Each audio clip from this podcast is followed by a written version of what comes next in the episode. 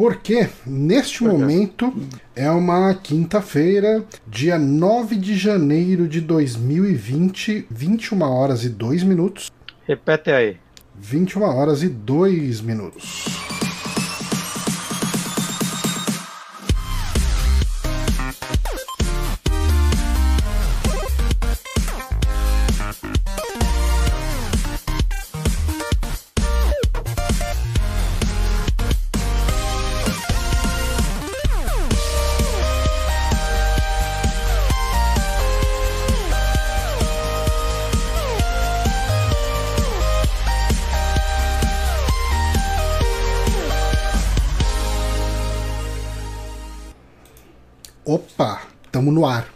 Vivo. Porque agora estamos em 2020, Guilherme Bonatti. O ano começou, A década. a década Já se começou. sente diferente, Johnny? Eu me sinto, me sinto muito diferente. Sinto que não tenho mais muitos anos de vida. Ah, É. ma- Mas estamos aí na luta, né? A minha saúde piorou muito esse ano. Foi, foi. é, que- quantos anos você fez esse ano? Ano passado eu fiz 30, esse ano eu faço 31. Hum, tá. Cara, eu acho que eu senti a ladeira abaixo aos 36. 36? 36, eu acho que foi. Eu tô com 38 indo pra 39. Eu acho Hum. que o, o 36 foi a divisão de águas, assim, que com 35 eu me sentia. Ok, eu sentia que minha saúde não era das melhores. Uhum. é, mas também não era das piores. Assim, conseguia fazer caminhada tava na saúde sem me sentir de uma mal, pessoa. etc. Hum. Uhum. E quando eu fiz 36, a coisa começou a degringolar pesadamente. A década começou assim, William. Não, não, não, vem, não vem ser essa pessoa. Não, não, essas pessoas que falam que a década não começou. Cara, a melhor eh, justificativa disso, a melhor eh, explicação, eu acho que é a tira do XKCD. E é o argumento que eu uso. Inclusive, eu tô com ele fácil aqui. Deixa eu abrir uma guia. Daí eu abro aqui e abro aquele templatezinho que aparece a janelinha. Tô relembrando tudo aí, ó. Notícias. Aí, ok. Ah, bom, eu não vou traduzir a tira. Quem estiver assistindo aí vai poder observar essa tira, essa maravilha da arte contemporânea, que é uma tira do XKCD. Ah, enfim, gente, vamos lá. Ah, o programa de hoje a gente vai comentar. Ah, eu não sei se eu consigo fazer um top 10 do ano de verdade, cara. Mas a gente comentou no último, no, no final do ano passado, né? A gente fez ah, os melhores da década ali, a gente foi de 2010 a 2018 e ficou faltando falar do próprio ano que passou, que obviamente, como todo ano a gente faz um podcast melhores do ano, comenta as coisas que saíram, eu acho que nada mais justo do que 2019 também ter isso. Sim, a gente não, a gente não acabou fazendo uma lista, né? Tipo 10, 9, 8, que. sei lá. É muito difícil. Esse ano tá É, muito eu- esse ano pra mim tá mega complicado, porque eu sinto que eu não joguei os jogos que eu talvez fosse gostar mais. Hum. É, mas, é, enfim, a gente vai comentando e a gente fala os jogos que a gente gostou e que não Mas- gostou. Antes da gente começar, eu queria só fazer um anúncio aqui. Pode fazer um anúncio. Esse é meu último programa, eu tô sendo endossado. Mentira. É... Não, é... são dois, na verdade. O primeiro deles é que o Splitcast fez um podcast de melhores do anos deles. O podcast lá da Thaís, que já gravou com a gente. Melhores do anos deles? Deles, isso, na opinião deles. É, ok. E eu gravei lá, eu fiz uma pontinha, né? Eu não gravei o programa em si, eu gravei uma. Um, um áudiozinho e tal, mandei pra eles, falando do meu possível jogo do ano. Eu tenho acho que uns oito jogos do ano esse ano, Uhum. mas um deles. Então, Eu diria que esse ano saiu muitos jogos, então tem muitos jogos do ano de 2009. Sim, sim, eu escolhi um deles aleatoriamente. É um que eu nem gosto muito. E aí. tá lá, então podem escutar. É, Vamos lembrar de colocar o link no post, eu acho. Mas tá no chat. Ó, se você lembrar de colocar o link na hora que você upar esse vídeo, esse vídeo pro Twitch, eu lembro de colocar no post. Tá bom, mas já tá no chat também. Tá no chat aí, pra quem E- estiver acompanhando ao vivo. O segundo anúncio é. Que esse é. Mentira. É. Vídeo do Black Christmas. Hum, sim, verdade. Teve vídeo lá no The Backtracker. E É. você falou de, de Black Christmas. A gente pensou em, em fazer um podcast sobre Black Christmas em algum momento, porque eu A assisti esse fazer- filme também. A gente ia fazer um vídeo sobre Black Christmas no Natal de 2018. Caralho. É, eu acho que atrasou um pouco. E É. eu não participei. Mas eu assisti o filme. Eu gostei do Aí. filme, ele é um filme muito bom, cara. Eu- até eu lembro quando você assistiu, você falou um negócio que me fez pensar, eu, nossa, você tá muito certo, que é. esse filme é melhor que o primeiro Sexta-feira 13, né? Eu Nossa, mas muito, muito melhor. É muito, muito melhor. Muito, é ele é muito melhor do que boa parte do Sexta-feira 13. É, é boa parte que boa parte de slashers já feitos. é, é considerado o primeiro por muitas pessoas, o primeiro slasher. Né, e eu acho que ele tem uma história muito boa e tal. Eu acho que é... ele é meio que mistura um slasher com uma parte mais dramática, né? Mais... Eu acho que como ele não era preso na questão do estilo, Uh, uhum. ele conseguiu fazer um, um filme. Ele não foi um filme pensado, vamos fazer um slasher do ano. Sim. É, vamos fazer um filme contando uma história. E eu acho assim, que ele. Se for pegar, ele, assim como os slasher, né? Ele veio muito inspirado em filmes italianos, né? Os diálogos. Uhum. E né, se for juntar eles, os slashers são muito mais antigos do que esses filmes. Uhum. Né, mas, sei lá, eu acho que eles conseguiram entregar algo bem único e tal. E ele é uma, uma das influências de Halloween, né? Então. Não, é, ele, é... Eu acho que ele não estava preso a, a, algo, né? Só uma recomendação: o que eu recomendo é que o pessoal assista o filme antes de, de ver Sim. o vídeo. Ah, mas assim, se você não ligar pra spoiler. Se quiser beleza. só ver o vídeo, beleza. É, mas assim, uh, o vídeo do Bonatti é uma análise do filme inteiro, cheio de spoilers. Tem spoiler pra caralho. É, então... Inclusive o final, que eu acho um final muito bom. É. Um dos melhores como... finais de slasher já feitos pra mim. Pois é, e como é um filme muito bom, eu, eu recomendo muito o filme e o vídeo do Bonatti, tá bem legal, tá bem bacana. Yay! Isso aí, gente. Johnny, você tem que me conceder mais 30 dias de acesso ao Twitch nesse computador depois. Ok, a gente trata isso depois. Pra é uma merda, um... né? O Twitch não tem uma, uma parada fácil para equipes, né? Uhum. Uh, ele fica exigindo que você tenha um celular para validar token, né? Essas coisas. Só que se você tiver uma conta de equipe, foda-se, é um celular só que pode ter o token. Então... É. E aí eu valido no meu computador por 30 dias e o Johnny tem que ficar me mandando a conta direto. É uma porcaria isso. Muito ruim o é. Twitch, muito ruim seu Twitch. Também odeio o fato de eu ter o Twitch Prime e ficar vendo comercial nas porra. Hum, só, só não vejo comercial o, o no canal lá, que eu dou os bits. O Amazon Prime é assim também, né? É, é. Eu, eu pago o Amazon Prime, aí eu ganho o lance do Twitch. E aí dá merda. Não, o Amazon Prime é legal, que você vai assistir. Você tá louco pra assistir um negócio, você dá play e daí vem um trailer. Puta, é verdade. E você abre o aplicativo da Amazon, do Prime Videos, e aí passa um trailer de, um, de um, uma série do Prime Videos. Caralho, mano, eu já tô pagando o seu serviço. eu já tô abrindo ele. Mas ele quer que você aproveite, ele quer que você assista. Assim, eu não Muito fico. Eu, eu falo. Eu falei isso aqui, mas eu não fico puto porque pelo menos é um trailerzinho de uns 10 segundos. Ah, eu fico meio puto, porque eu. Eu, é, é, eu, eu, eu acho. Com a estupidez dessa propaganda. Eu acho que a parte chata é que geralmente ele coloca a propaganda das coisas que mais estão em evidência. É. Tipo, eu, eu sei que o Amazon Prime tem American Gods, você não precisa mostrar propaganda disso, mas não, às vezes ele mostra algumas propagandas de umas coisas que eu nem sabia que estavam lá. A Netflix, quando você abre ela, a tipo, a primeira coisa dela vai ser, tipo, o que tá em destaque. Uhum. E provavelmente você vai abrir e já vai começar a passar o trailer dela. Beleza. Mas você já tá no programa, saca? Não é um trailer que você tem que apertar. É, você um deu play X. no que você quer assistir. É. Não é um trailer que você tem que apertar um X pra. Não, você rolou aqui a barrinha e já era, já saiu.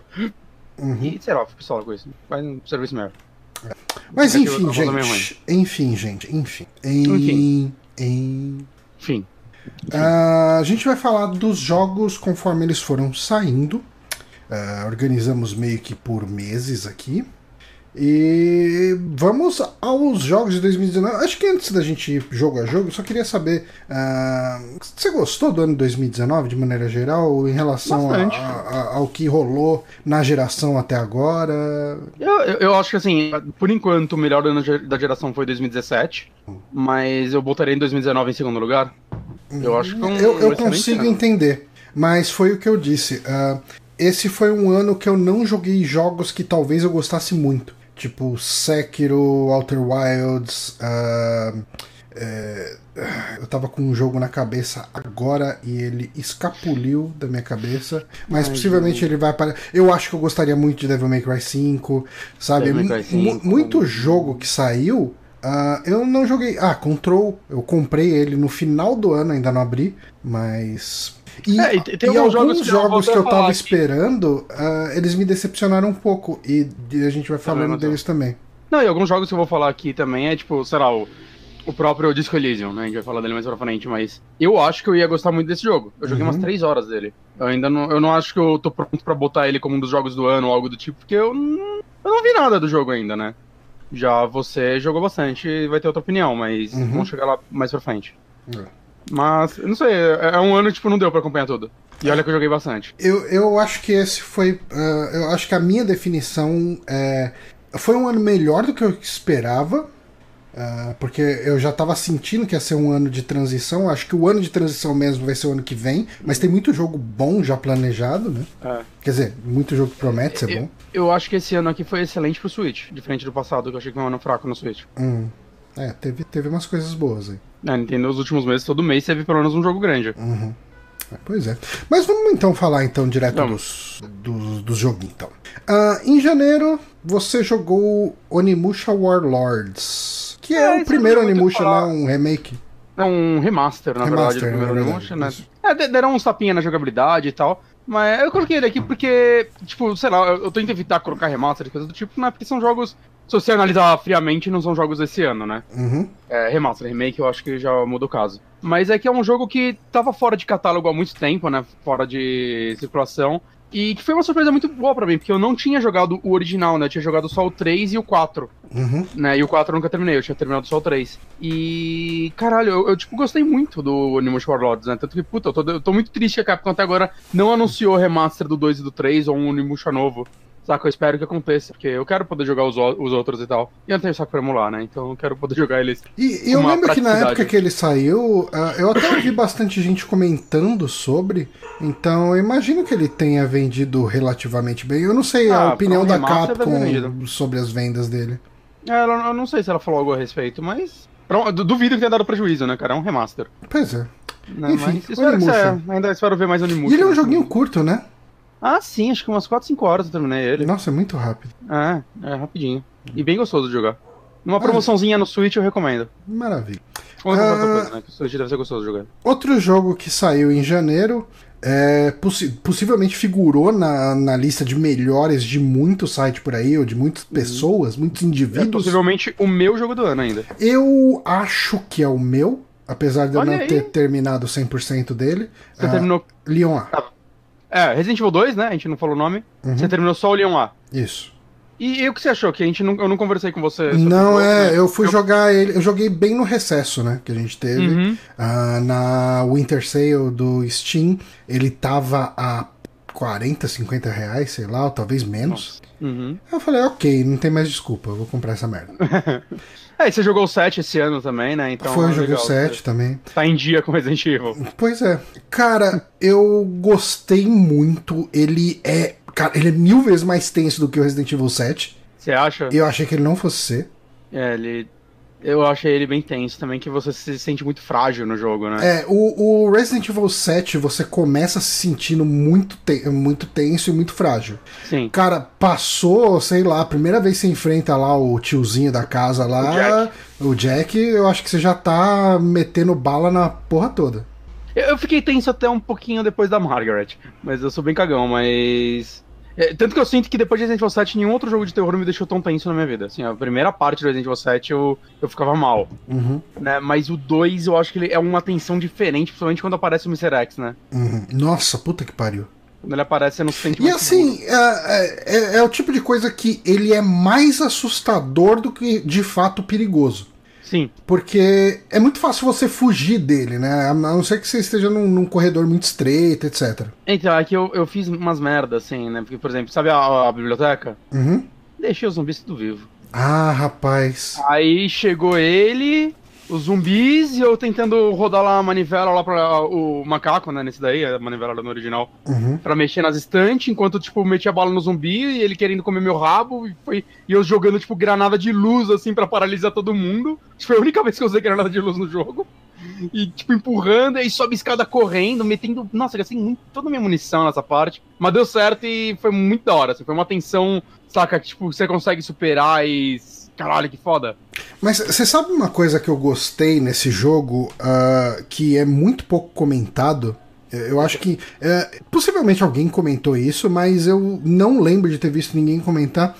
Uh, eu sinto que eles tentaram deixar as coisas um pouco menos fantásticas nesse jogo. Uh, hum. Essa coisa mesmo que você falou do o puzzle da biblioteca que no original você tem que deixar as estantes numa posição exata que você descobre num outro lugar ali, e isso faz com que clique alguma coisa e você consegue passar ali. Ali não, você tá só usando um macaco para empurrar uma estante, para a estante ficar numa altura que você consegue pular. Sim. Uh, algumas É, outras coisas, assim, tipo. Os personagens conseguiram a-. Aranhas gigantes que te envenenam. Se bem que eu não joguei Claire B, eu não sei se. Não tem aranha nesse jogo. É, então. No jogo inteiro, eles não. É, Eu acho que eles arrancaram em, em favor de deixar só inimigos mais. Assim, são pessoas Eu, eu mutadas. vi gente, eu vi gente falando que estão tirando aranha não só desse jogo, mas de outros jogos por causa de gente com aracnofobia que não consegue jogar. Não sei se é verdade. Caralho. Eu só ouvi isso. Não, mas assim, eu senti que alguns momentos do jogo ele eliminava o excesso de fantástico, de puzzles meio Indiana Jones demais, de coisa que você usa, uma joia que não sei o que e tal. É, lógico, ele ainda tem isso, mas eu, eu sinto que ele abre mão um pouquinho disso pra deixar um universo mais ah, realista dentro de um certo contexto. Sim, sim, sim. Mais coerente, talvez. Ah, Pois é, eu acho que. Cara, eu acho que é uma excelente reimaginação. E meu sonho é que a Capcom. ah, isso não vai, não vai acontecer, né? Mas ah, ano, nesse ano a gente vai ter o Resident Evil 3 Remake.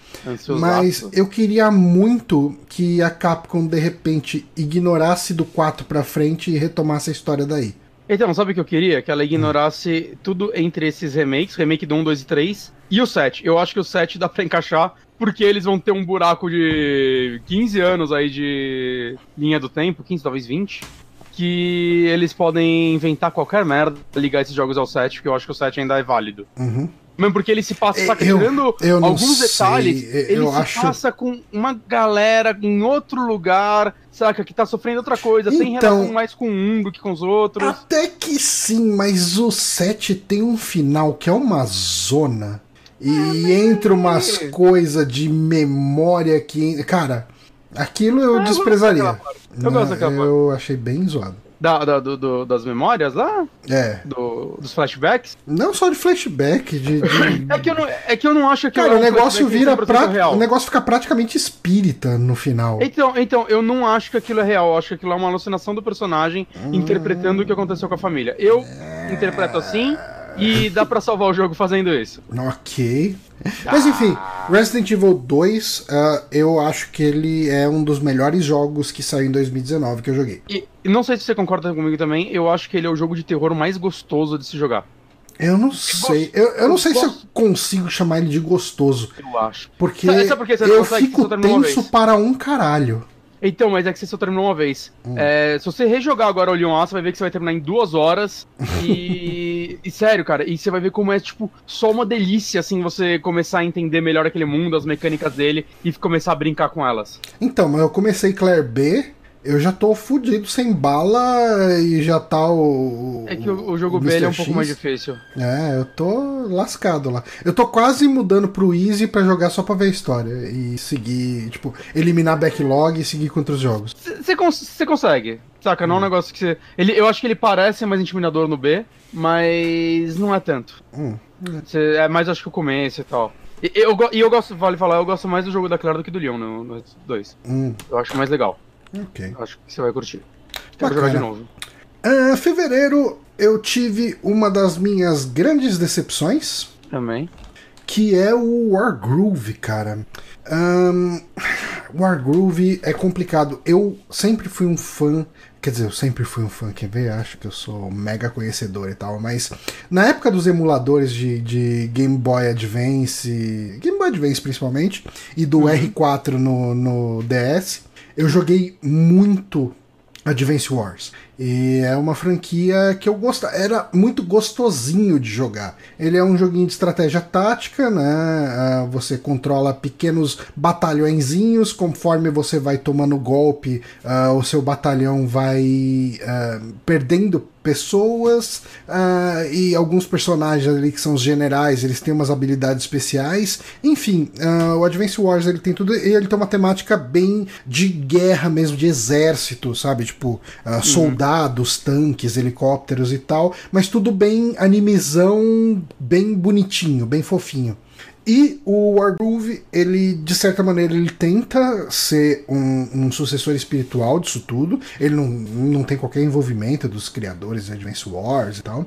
Uhum. Uh, o Advance Wars, se não me engano, é do estúdio do Fire Emblem. Uh, Intelligent hum, System, mas eu não tenho certeza. Não tenho certeza. Eu posso conferir enquanto você fala. aqui, Advance. Bom, você vai procurar.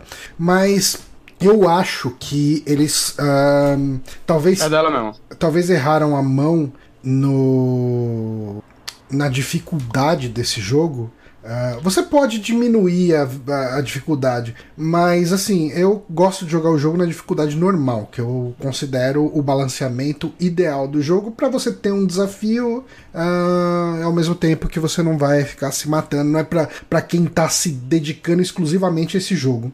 E no modo normal, cara, ele é muito punitivo, porque você tem umas batalhas que você tá ali, tipo, há 40 minutos naquela batalha e de repente ali, tipo, você tá para matar o general, você vacila numa posição e eles matam o seu general e você tem que recomeçar.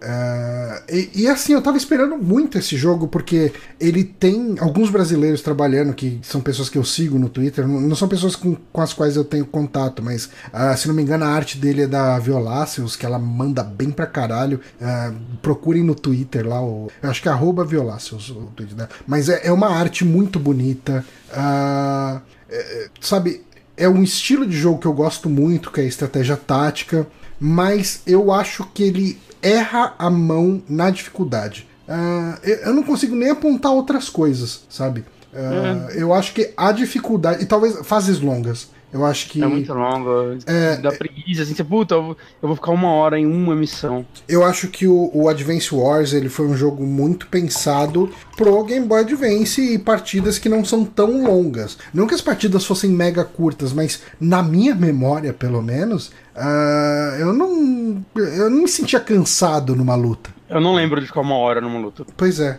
E aqui no Wargroove isso acontece. Eu fiquei bem triste, porque foi um jogo que eu comprei logo que saiu no Switch.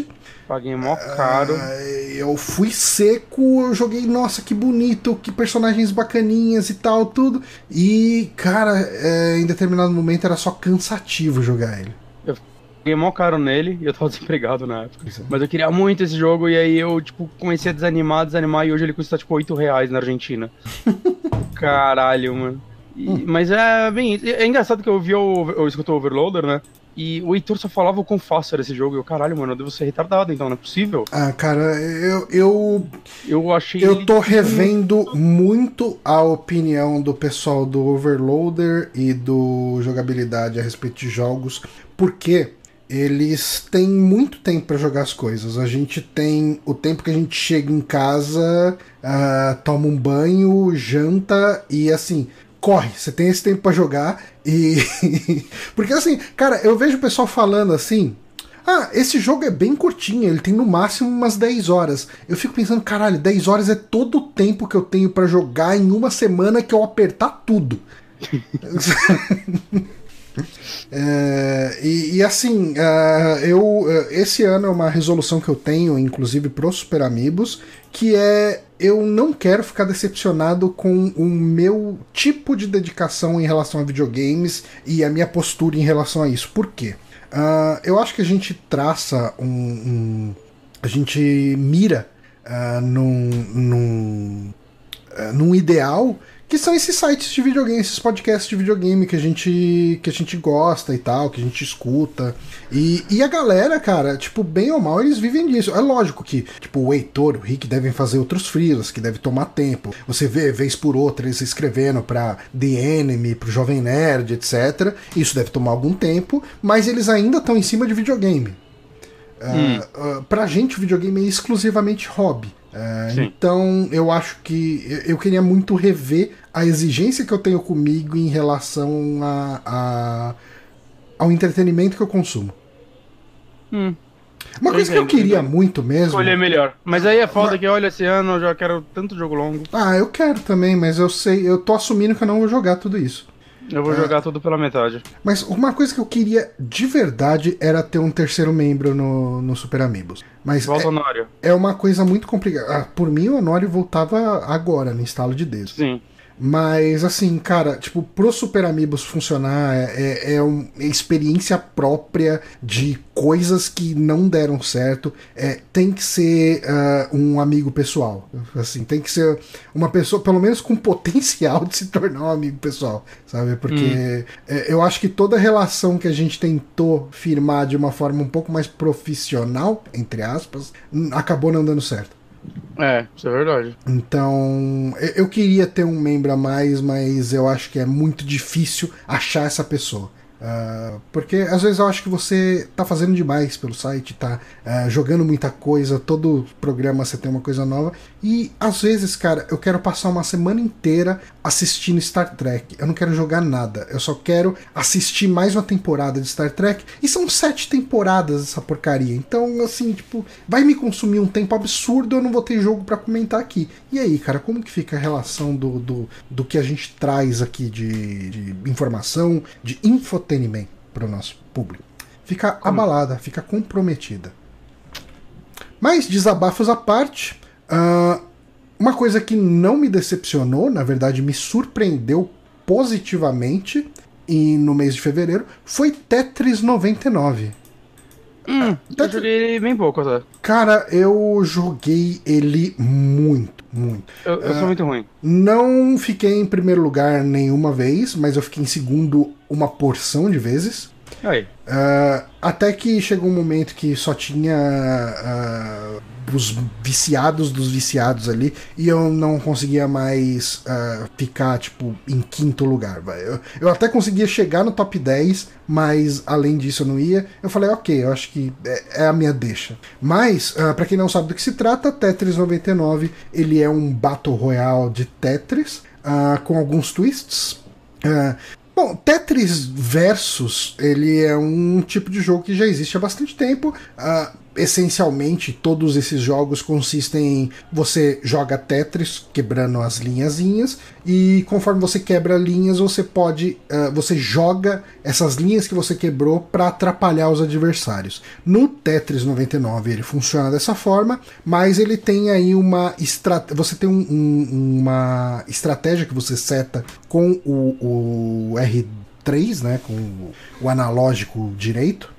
Uhum. Que consiste em você definir a estratégia que você vai usar para jogar esses blocos nos outros. Ah, com o analógico esquerdo você até consegue escolher uma das 99 pessoas, mas dificilmente você vai querer fazer isso, a menos que você tenha muita raiva de alguém, uh, que você nem sabe quem é, porque não aparece o nome lá, eu acho, na lista. Ah, não, não duvido do poder da raiva. Não tenho certeza. Talvez apareça, eu não lembro agora, não tô lembrando. Mas uh, você pode escolher se você vai jogar as pedras em quem tá prestes a morrer, jogar as pedras em quem tá te atacando, jogar as pedras em quem tá com mais pontos. Tem algumas. São quatro estratégias que você pode escolher e cada uma tem ônus e bônus, né? E hum. uh, uma delas é, é, o random, né? Que você deixa aleatório mesmo.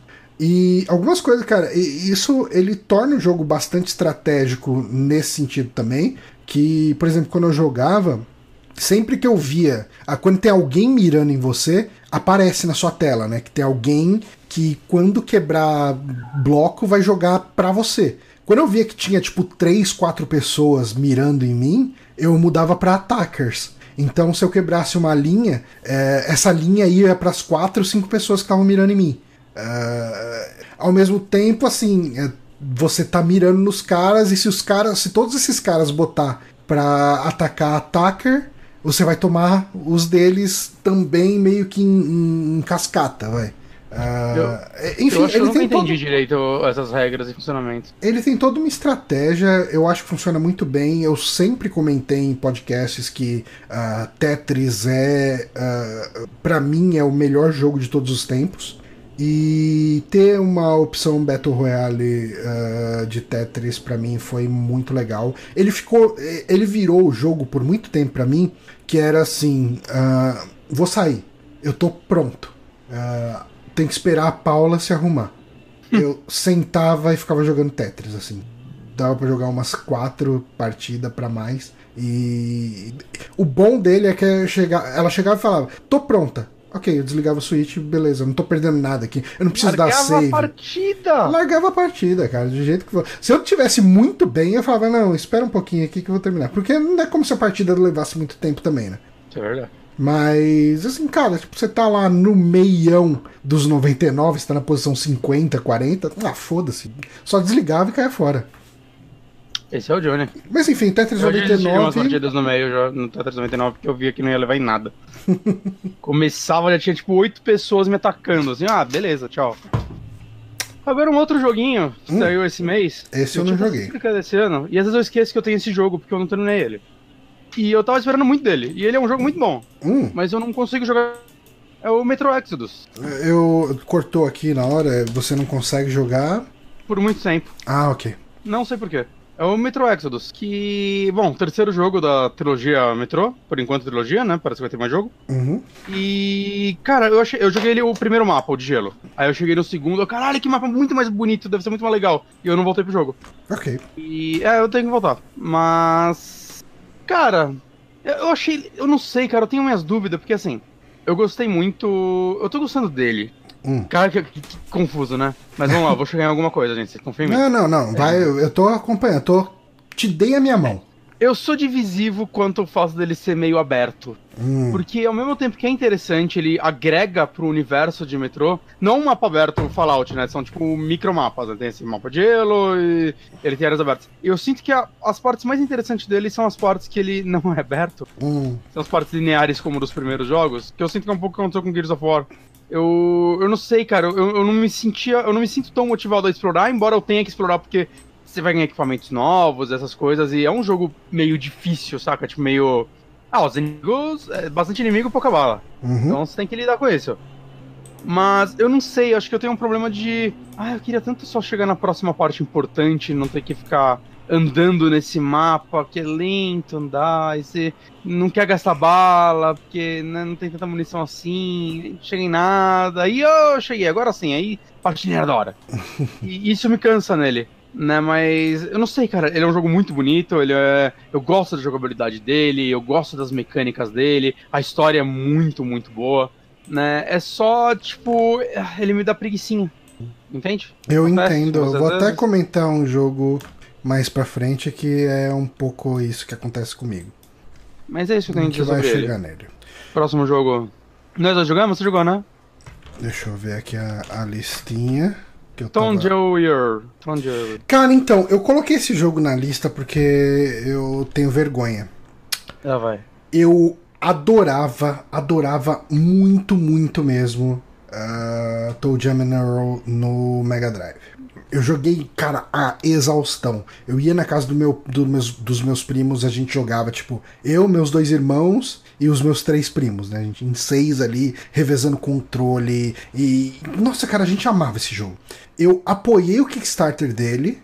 ah, tanto que eu, eu tenho até um pôster. Eu tinha, né? Um pôster aqui em casa do Toe Jam Earl. Ele zoou o pôster. Ah, eu tenho o chaveirinho do, do Senhor Cenoura lá, bacaninha. Porra, legal. Eu nunca abri o jogo. Caralho, Johnny. É, eu não sei o que aconteceu comigo, cara. Eu nunca abri o jogo. Eu, eu acho que eu tô com ele Tem que chamar seus instalado. primos pra ir na sua casa.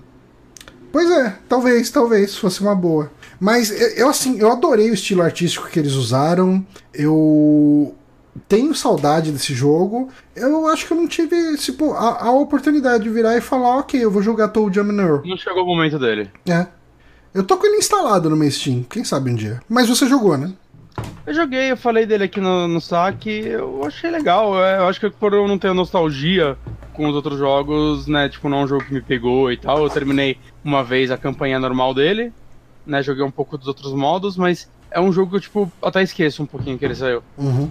Saca? Não, não é algo que me marcou nem nada do tipo, mas é, eu acho que ele foi realmente feito pros fãs dos antigos. Eu acho que os fãs dos antigos não vão se decepcionar. E eu só não sou fã dos antigos porque eu nunca tinha jogado eles. Ok. Eu acho que ele é um jogo muito inovador pro Mega Drive. Ele Sim, é diferente de tudo. Eu consigo ver. Mas. ah, eu não sei, eu não me animei o suficiente pra jogar ele. Eu tenho certeza que eu ia achar legal algumas coisas, sabe? As referências e tal. Mas, enfim, Enfim, um dia você joga. um dia eu jogo. Mas Você sabe o que eu joguei que 26 saiu em março? O que, João? Eu joguei um jogo muito peculiar que chama Baba Is You. Esse eu não joguei. Eu acho que eu nunca vou jogar porque eu sei que eu vou me sentir burro. É, é, esse eu acho que é o grande problema dele, a questão de se sentir burro. Uh, o Baba Is You, cara, ele é um jogo que é muito difícil explicar o que, que ele é de verdade, uh, para quem não sabe, mas eu vou tentar, porque é por isso que a gente tá aqui, né? É isso aí. Uh, essencialmente você começa controlando lá um bichinho que parece uma espécie de um carneirinho, sei lá, como que a gente diz isso. E o jogo, o, o cenário do jogo ele tem uh, objetos e palavras. Uh, daí tem lá, tipo, Baba is you. Então você controla o bonequinho que é o Baba. Uh, e se você, você pode empurrar esses textos uh, para mudar essas frases. Vamos supor que tenha lá um Rock is stop. Uh, quando tem um rock is stop, quer dizer que você não consegue passar por uma pedra. Se você chegar encostado lá numa pedra, ela é stop. Então você para antes de atravessar ela. Se você empurra o rock até uh, e, e, empurra ele, usa o rock para empurrar o baba e bota o rock no lugar do baba is you, fica rock is you. Aí você começa a controlar a pedra ao invés do baba. E isso é, digamos assim, é o conceito inicial do jogo. E esse conceito, cara, que é basicamente você ficar empurrando palavras para mudar as regras do jogo, ele vai sendo extrapolado. E hum. uh, tem, cara, tem fases, vai, tipo, toda fase vai ter uma coisa, por exemplo, flag is win. Então, se você encostar na bandeira, uh, você ganha, você vence. Só que, uh, eventualmente, você pode chegar e empurrar as palavras, se você tiver como, né? E colocar you is win. Então você ganha. Só, tipo, simplesmente você ser você já é o suficiente para você ganhar. Só que você precisa empurrar as palavras para formar essa sentença. Uh, hum. Tem, cara, tem uma fase, se não me engano, que você precisa atravessar um rio de lava. Eu fiquei olhando, olhando, olhando. Falei, caralho, mas não dá. Eu tentava empurrar a pedra, tentava mudar o lago, tentava desativar o negócio e, e nada dava certo. E daí eu vi que dava para empurrar as coisas e colocar lava is you. E daí você começa a controlar a lava. Você anda com o rio de lava inteiro do cenário. Uh, hum. Pensa assim num cenário quadrado ali, numa tela quadrada que tem um rio de lava atravessando ele. Tipo, um, um riozão ali que vai de cima da tela até embaixo da tela. Hum. Você empurra e você consegue sair andando com esse rio. Então, ele é um jogo muito maluco. Só que assim, nas primeiras fases, eu não sei quantos mundos ele tem, mas Vai, uh, nos dois primeiros mundos, eu tava achando o jogo mega genial, eu tava me sentindo muito inteligente resolvendo os puzzles. Um, nas fases extras do segundo mundo para frente, ou até do, no terceiro mundo de maneira geral, eu olhava pro cenário eu falava, eu não faço a mínima ideia do que eu tenho que fazer aqui. Tipo, hum. nada dá certo, nada eu consigo. E foi por isso que eu dropei ele. Mas eu não consigo uh, deixar de enaltecer esse jogo, porque eu acho ele muito, muito, muito genial. É, eu acho que ele deve ser um jogo muito bom. Uhum. Eu só não pego ele porque eu sei que vou me frustrar, assim, nunca vou chegar tipo, muito longe e vou acabar encostando. Ele saiu pra PC? Eu acho que saiu. Ah, eu joguei no Switch. Eu acho que saiu assim. Hum. Cara, de repente, talvez numa promoçãozinha assim, tipo um mega desconto no Steam, vale a pena. Só hum. pela genialidade dele. Assim, é, é, não paga muito caro nele, porque é muito difícil você chegar, se dedicar e falar, vou terminar. Mas uhum. essas pequenas, esses pequenos momentos de, de, genialidade dele são tão legais que eu acho que vale a pena. Entendi. É, não, eu imagino, pelo que eu vi dele, assim, ele parece um jogo muito interessante. Uhum. Eu só uhum. fico, eu sempre que eu penso em comprar ele, às vezes eu vejo em promoção e tal. Eu, ah, mas eu vou me frustrar. Uhum. Ele tem carinha de que um dia sai no Game Pass. Aí eu testo. É, eu não sei, eu nunca conto com nada de Game Pass, porque tem tanto jogo por aí no mundo Será? Não tem muito. Então, eu comemoro quando vem uma coisa que eu, quer, que eu queria. Mas eu não fico esperando. Ah, o Peter PPL Saiu perguntou se... Funk no Game Pass, inclusive. Fiquei feliz. O Peter PPL perguntou se tem puzzles com mais de uma solução. Tem. Mas tem, mais pra frente eles se fecham bem. É? É, mais pra frente eu acho que eles acabam tendo uma solução só. Hum... Tanto que as coisas que você tem que fazer. É, tanto que as coisas que você tem que fazer acaba sendo. Eu acho que no começo a ideia é você experimentar, então você pode usar mais de uma forma para resolver os puzzles. Uh, mais pra frente ele fala: Não, esse é o desafio, a gente quer que você pense para resolver isso aqui.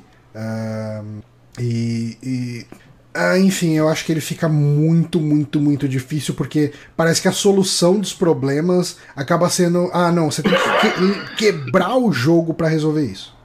Hum.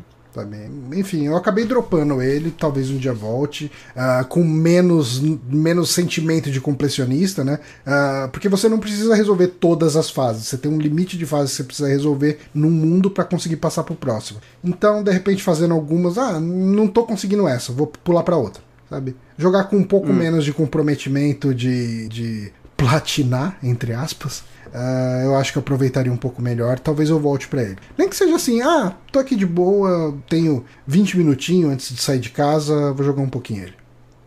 Hum. Hum.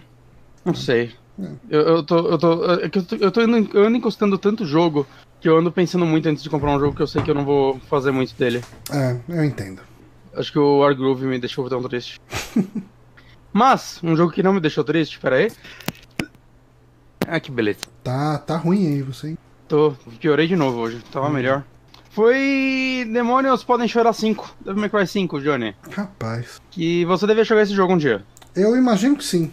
Ele é um jogo não muito longo, e mas é muito divertido. Eu acho que o único Devil May Cry que eu terminei foi o 3.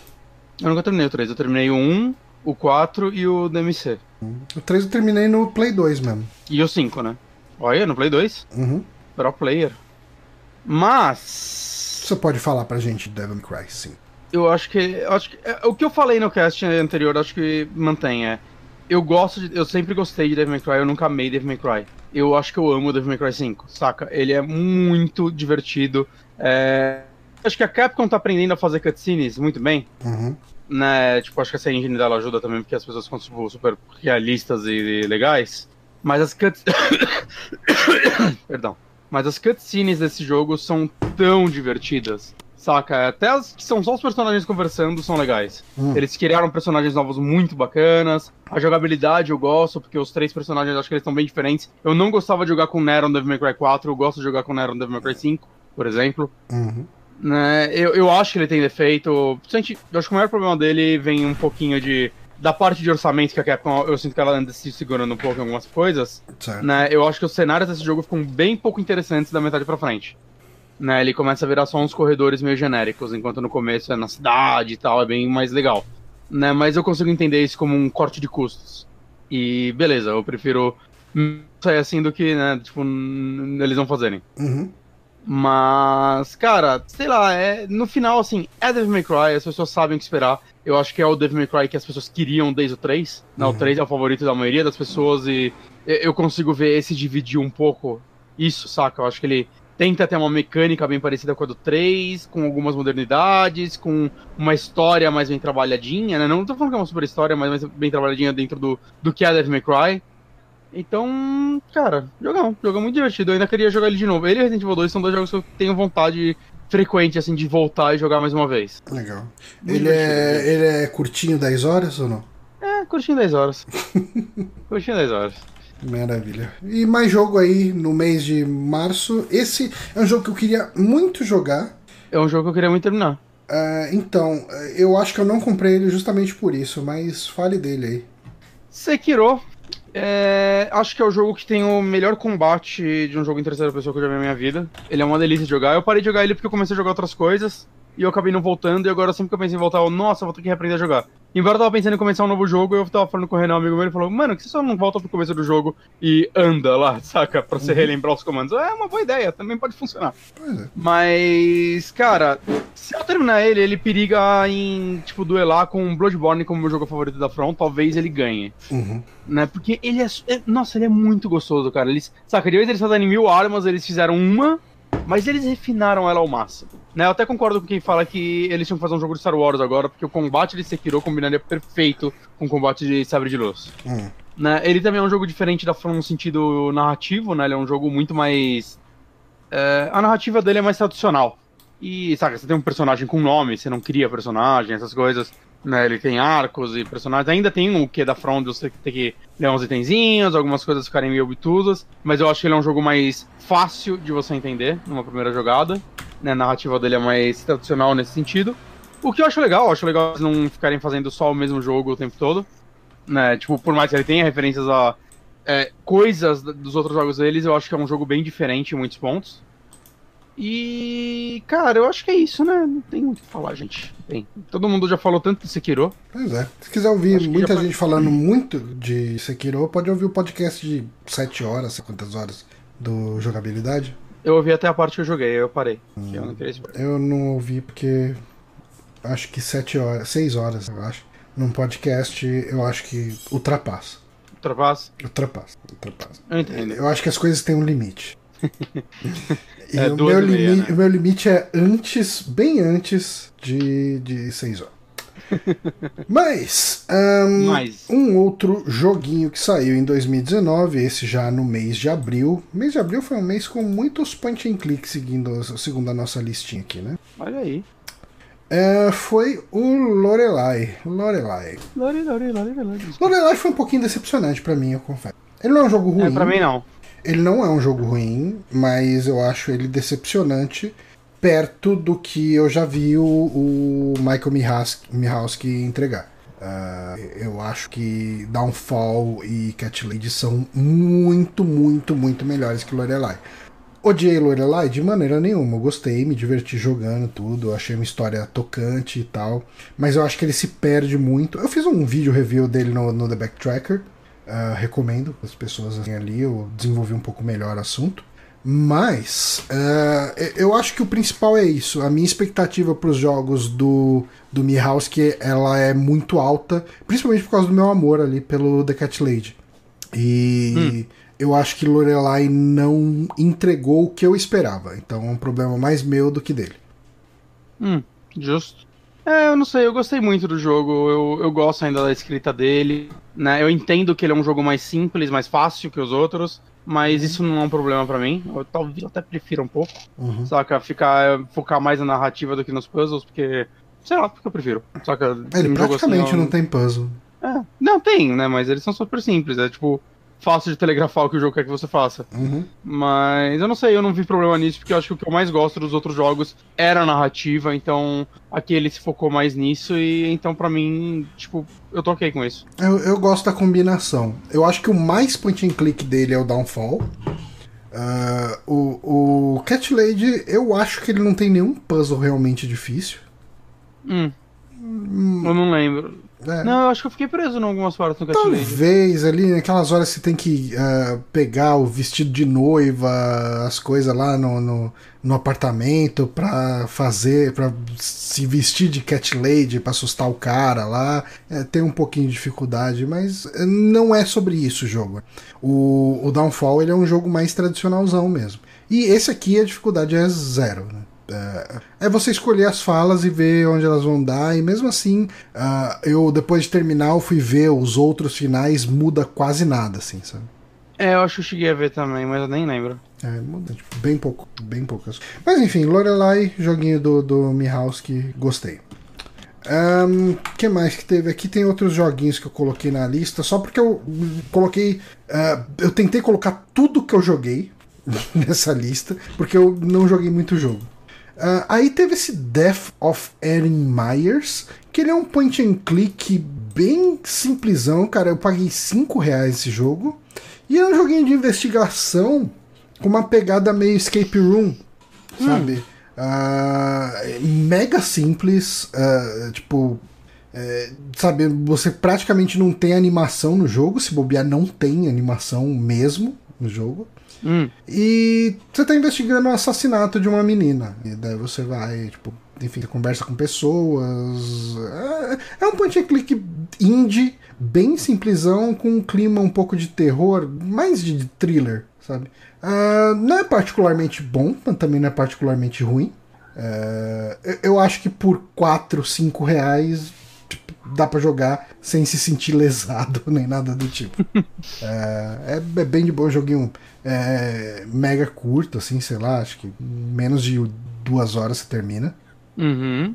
E, é, enfim, é isso. É um joguinho bem mega simples. Então, então, eu tava vendo ele aqui quando, na lista. E você chegou a falar dele no SOC? Não. É, porque eu abri aqui, eu nunca vi ele, mas Eu gostei do visual dele e tal. Eu não sei, eu gosto. Eu acho que eu gosto de joguinho escape room. É, ele, assim, uh, quando aparecem personagens na tela, eles parecem aquelas artes de anime de adolescente no DeviantArt, sabe?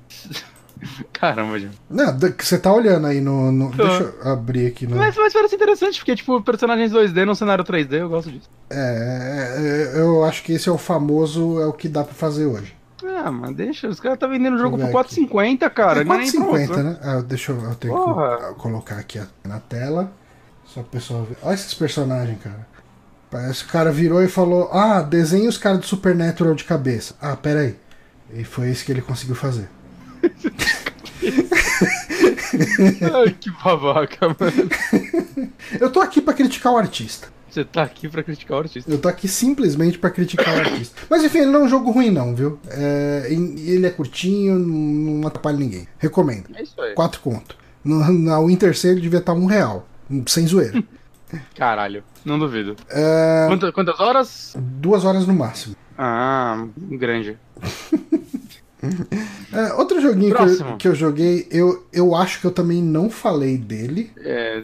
Meu Jesus. Que é o Photographs, vamos procurar no Steam. Pra... Tem pra iOS. É, então, eu, eu peguei numa promoção, ele não tava tão caro assim, 25 reais. Eu deve ter pago 10 reais no máximo. Ele okay. é um joguinho de puzzle. Eu comprei ele porque eu achei a pixel art muito bonitinha. É bonito, eu tô vendo aqui. É. é. ele é um joguinho de puzzles que conta histórias diferentes. Eu acabei dropando ele, não, não joguei até o final. Mas um, você tem pequenos puzzles que você precisa resolver, enquanto isso é contado uma historiazinha. Aí, uh, na primeira história, você tem um, um vovô que mora com a netinha, e daí os seus puzzles são de empurrar Uh, eles e tem que. Cara, eu não sei como definir isso, mas é uma parada meio. Não sei se vai ter algum vídeo aqui que mostre. Mas Bom, talvez com essa cena aqui dê para ilustrar um pouco. Você tá vendo a tela do, do da transmissão? Sim. Uh, pensa que você tem essas cerquinhas, por exemplo. Aí, hum. assim, uh, eu comprei esse jogo no Steam, mas claramente esse jogo foi feito pensando em celular. É, ele saiu pra iOS. É, então assim, você dá um swipe aqui, tipo, vamos, vamos supor que você é, coloque para baixo, você deslize para baixo. Aí todos os bonequinhos vão descer. Uh, o seu objetivo é colocar os bonequinhos nos vão certo. Você vê aí que tem o vovô e a netinha. Aí tem um vão do tamanho do vovô. Eu achei que a netinha era Jesus. a netinha não é Jesus. Ok. Uh, aí tem o, o, o, vão do vovô e o vão da netinha. Se eu coloco assim, se eu, se eu deslizo para baixo, o vovô e a, netinha, e a netinha vão descer. Só que assim, o vovô vai conseguir descer porque ele vai passar por essa por esse portão que tá aberto no sentido desse. Tá vendo esse portão aberto aqui? Uhum. A netinha não vai. A netinha vai ficar bloqueada no segundo portão porque ele abre no outro sentido. Então hum. é meio assim, você tem que ficar deslizando. Cara, sabe aqueles puzzle de, de bloco de gelo que tem Zelda, essas coisas? Você empurra o bloco de gelo, o bloco vai deslizando até você chegar, até ele chegar em algum obstáculo, deve você tem que ir lá e ver se, ah, empurro para cima ou para baixo para ele cair onde eu quero. É essencialmente isso. Um, e ele conta uma historinha. Eu joguei esse capítulo do, do vovô e da netinha. Ele termina de um jeito merda pra caralho, no sentido de trágico. E eu fiquei até curioso para ver como as outras histórias iam andar, mas eu falei, puta, daqui a um tempo talvez eu compre esse jogo para celular e, e, daí eu jogo é, onde ele deve ser jogado, mas no computador, ligar o computador para jogar isso, não, né? é, eu não tive interesse, Johnny. Você me perdoa? Eu perdoo totalmente, cara. Tá bom. Então a gente pode continuar sendo amigos. Ok. Agora mais um jogo seu, Johnny. É, só você esse... jogou. Você falou que não jogou nada, mas olha, só tem Johnny no programa. É, Monante nem jogou videogame. É um jogo que. Eu vou abrir aqui, procurar aqui imagens dele. Deixa esse é um jogo que eu fiz um vídeo no nosso canal do The Backtracker. E mais do que isso, é um jogo que eu apoiei a revisão de tradução do nosso queridíssimo Peter PPL, uh, ah, que ele está trabalhando. Eu não sei se já foi publicada essa tradução. Ele estava assistindo a, a live. a gente pode ver aí, talvez ele comente aqui se ele, se ele ainda tiver aí, ele comenta se ele uh, entregou ou não a tradução. É, quando Sim. eu terminei o jogo, a tradução ainda não estava pronta, assim, no ar. Mas, cara. Uh, eu não tô assistindo porque eu tô vendo um trailer da Amazon agora no nosso canal. Ah, ok. Agora a gente voltou. Ok. Mas esse foi. Eu acho que esse foi o melhor point and click que eu joguei esse ano. Rapaz. É, não, ah, não, é eu, falei, eu falei rapaz porque eu tava pensando que eu joguei o Anaval desse ano. Uhum. Não, e, é, ele não ele é, é do ano, ano passado. É. Eu acho que o Anaval é um dos melhores point click que eu joguei na vida. Ele é muito bom. Você chegou a terminar? Cheguei, cheguei. O que você achou do plot twist do final? Cara, achei maravilhoso tudo, é, assim. É muito foda. É um jogo, eu, eu dou notinhas pros jogos na minha tabelinha pessoal. Esse acho que talvez seja o único 10 que eu dei esse ano. É. Eu, eu, tipo, porque eu comecei a pensar nele, eu, cara, eu não achei nenhum defeito nele. Eu gostei de tudo, eu gosto das dublagens, gosto dos gráficos, gosto da história. Os puzzles estão na medida, saca? Ele é mais simples que alguns Blackwell e tal, mas eu acho que ainda funciona Por, bem. E porque ele tá querendo fazer, eu acho que é... é. Ele é um jogo mais sobre decisões do que sobre puzzles. Sim, e eu acho que ele, não sei, ele é muito refinado, saca? Nossa, eu gostei muito dele. Cara, eu, eu indiquei esse jogo para pessoas que não gostam de point and click e gostaram, tipo o Antônio que era Drink and Play hum. e tal. Ele adorou. Sei, sei, sei, sei. Conheço o Antônio. Mas o Whispers of a Machine, ele é. Eu gostei muito do universo dele, eu achei bem único. Que ele tem um. um... ele é uma mescla de cyberpunk com pós-apocalíptico. Então, uh, você joga com uma mulher que ela é ciborgue e ela tem umas habilidades especiais que você vai usar para resolver puzzle. Você tem uma questão de decisões aí também, de como você vai atuar, e isso muda os power-ups que você vai desbloquear, né? Uhum. Uh, mas ao mesmo tempo que você é toda ciborgona aí, o mundo praticamente não tem tecnologia. Uh, porque, na verdade, assim, o que foi abolido nesse mundo são as inteligências artificiais. Hum é, deu um cataclismo, uma guerra gigante por causa de inteligências artificiais que se rebelaram e daí a humanidade aboliu o uso de, de inteligências artificiais isso limita muito alguns, alguns tipos de tecnologia, tipo computadores, uh, robôs, esse tipo de coisa não existe. E você precisa investigar uma série de assassinatos numa cidadezinha que é bem, assim, sabe, tipo, bem cidadezinha de jogo pós-apocalíptico, Uhum. Uh, e eu gosto, assim, é, é aquele tipo de jogo que te conquista nos pequenos detalhes de como aquela sociedade vive, como, uh, uh, como eles fazem para comer, como eles se organizam em relação à polícia e tal. É, é, esses point and click que tem um mundo legal. É um. Ele é da, do, da produtora do Kate Rain, né? Isso. Eu tenho Kate Rain, nunca joguei. Cara, Kate Rain, você vai gostar de Kate Rain. É? É. Mas você acha que eu vou gostar mais de Kate Rain ou Whispers of a Machine? Que eu tô Não, eu acho que eu acho que você vai gostar. Uh, eu acho que eu acho que Whispers of a Machine é um jogo melhor, mas eu acho que Kate Rain vai falar mais com você do que Whispers of a Machine. Qual o tamanho desses jogos? É que eu tô afim de jogar um point and click. Ah, preciso ver quanto. É que assim, esse jogo aqui é meio complicado para mim falar quanto tempo levou, porque eu fiquei muito tempo fazendo a revisão de tradução. Então. É. Às Seis vezes... horas e meia pelo How Long to Beat. Ok, Pronto, eu acho que é por aí. E o Kate Rain. Kate Rain Kate talvez Rain seja por tenho, aí né? ou pra menos. Aí, melhor ainda. Deixa eu ver. 5 horas e meia eu vou instalar Kate Rain.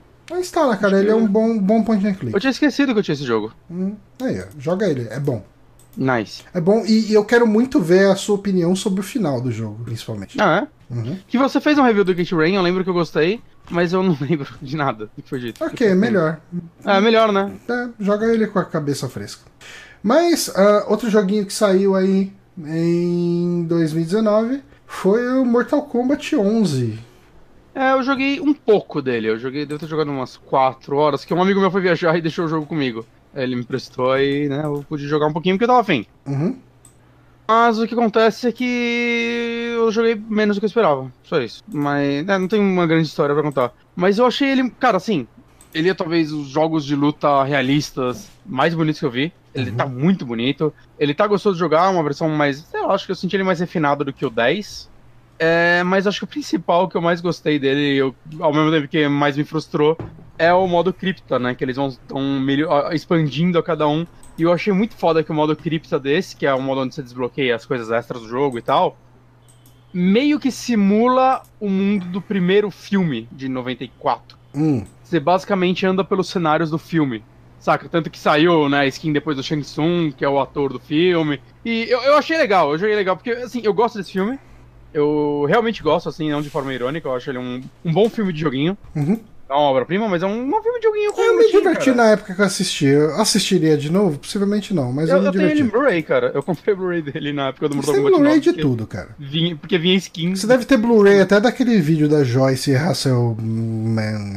Hasselhoff, não, Hasselman. Hasselhoff é outra pessoa. É, você deve ter até Blu-ray da, da Joyce lá naquela cena. Você já viu esse vídeo da Joyce? Eu não sei do que você tá falando. Então, tem aquela mulher lá que é do. que era do partido Bolsonaro, brigou com todo mundo, etc. Tá, eu não sei quem é ela. Tem um vídeo dela que é, é algo de espetacular.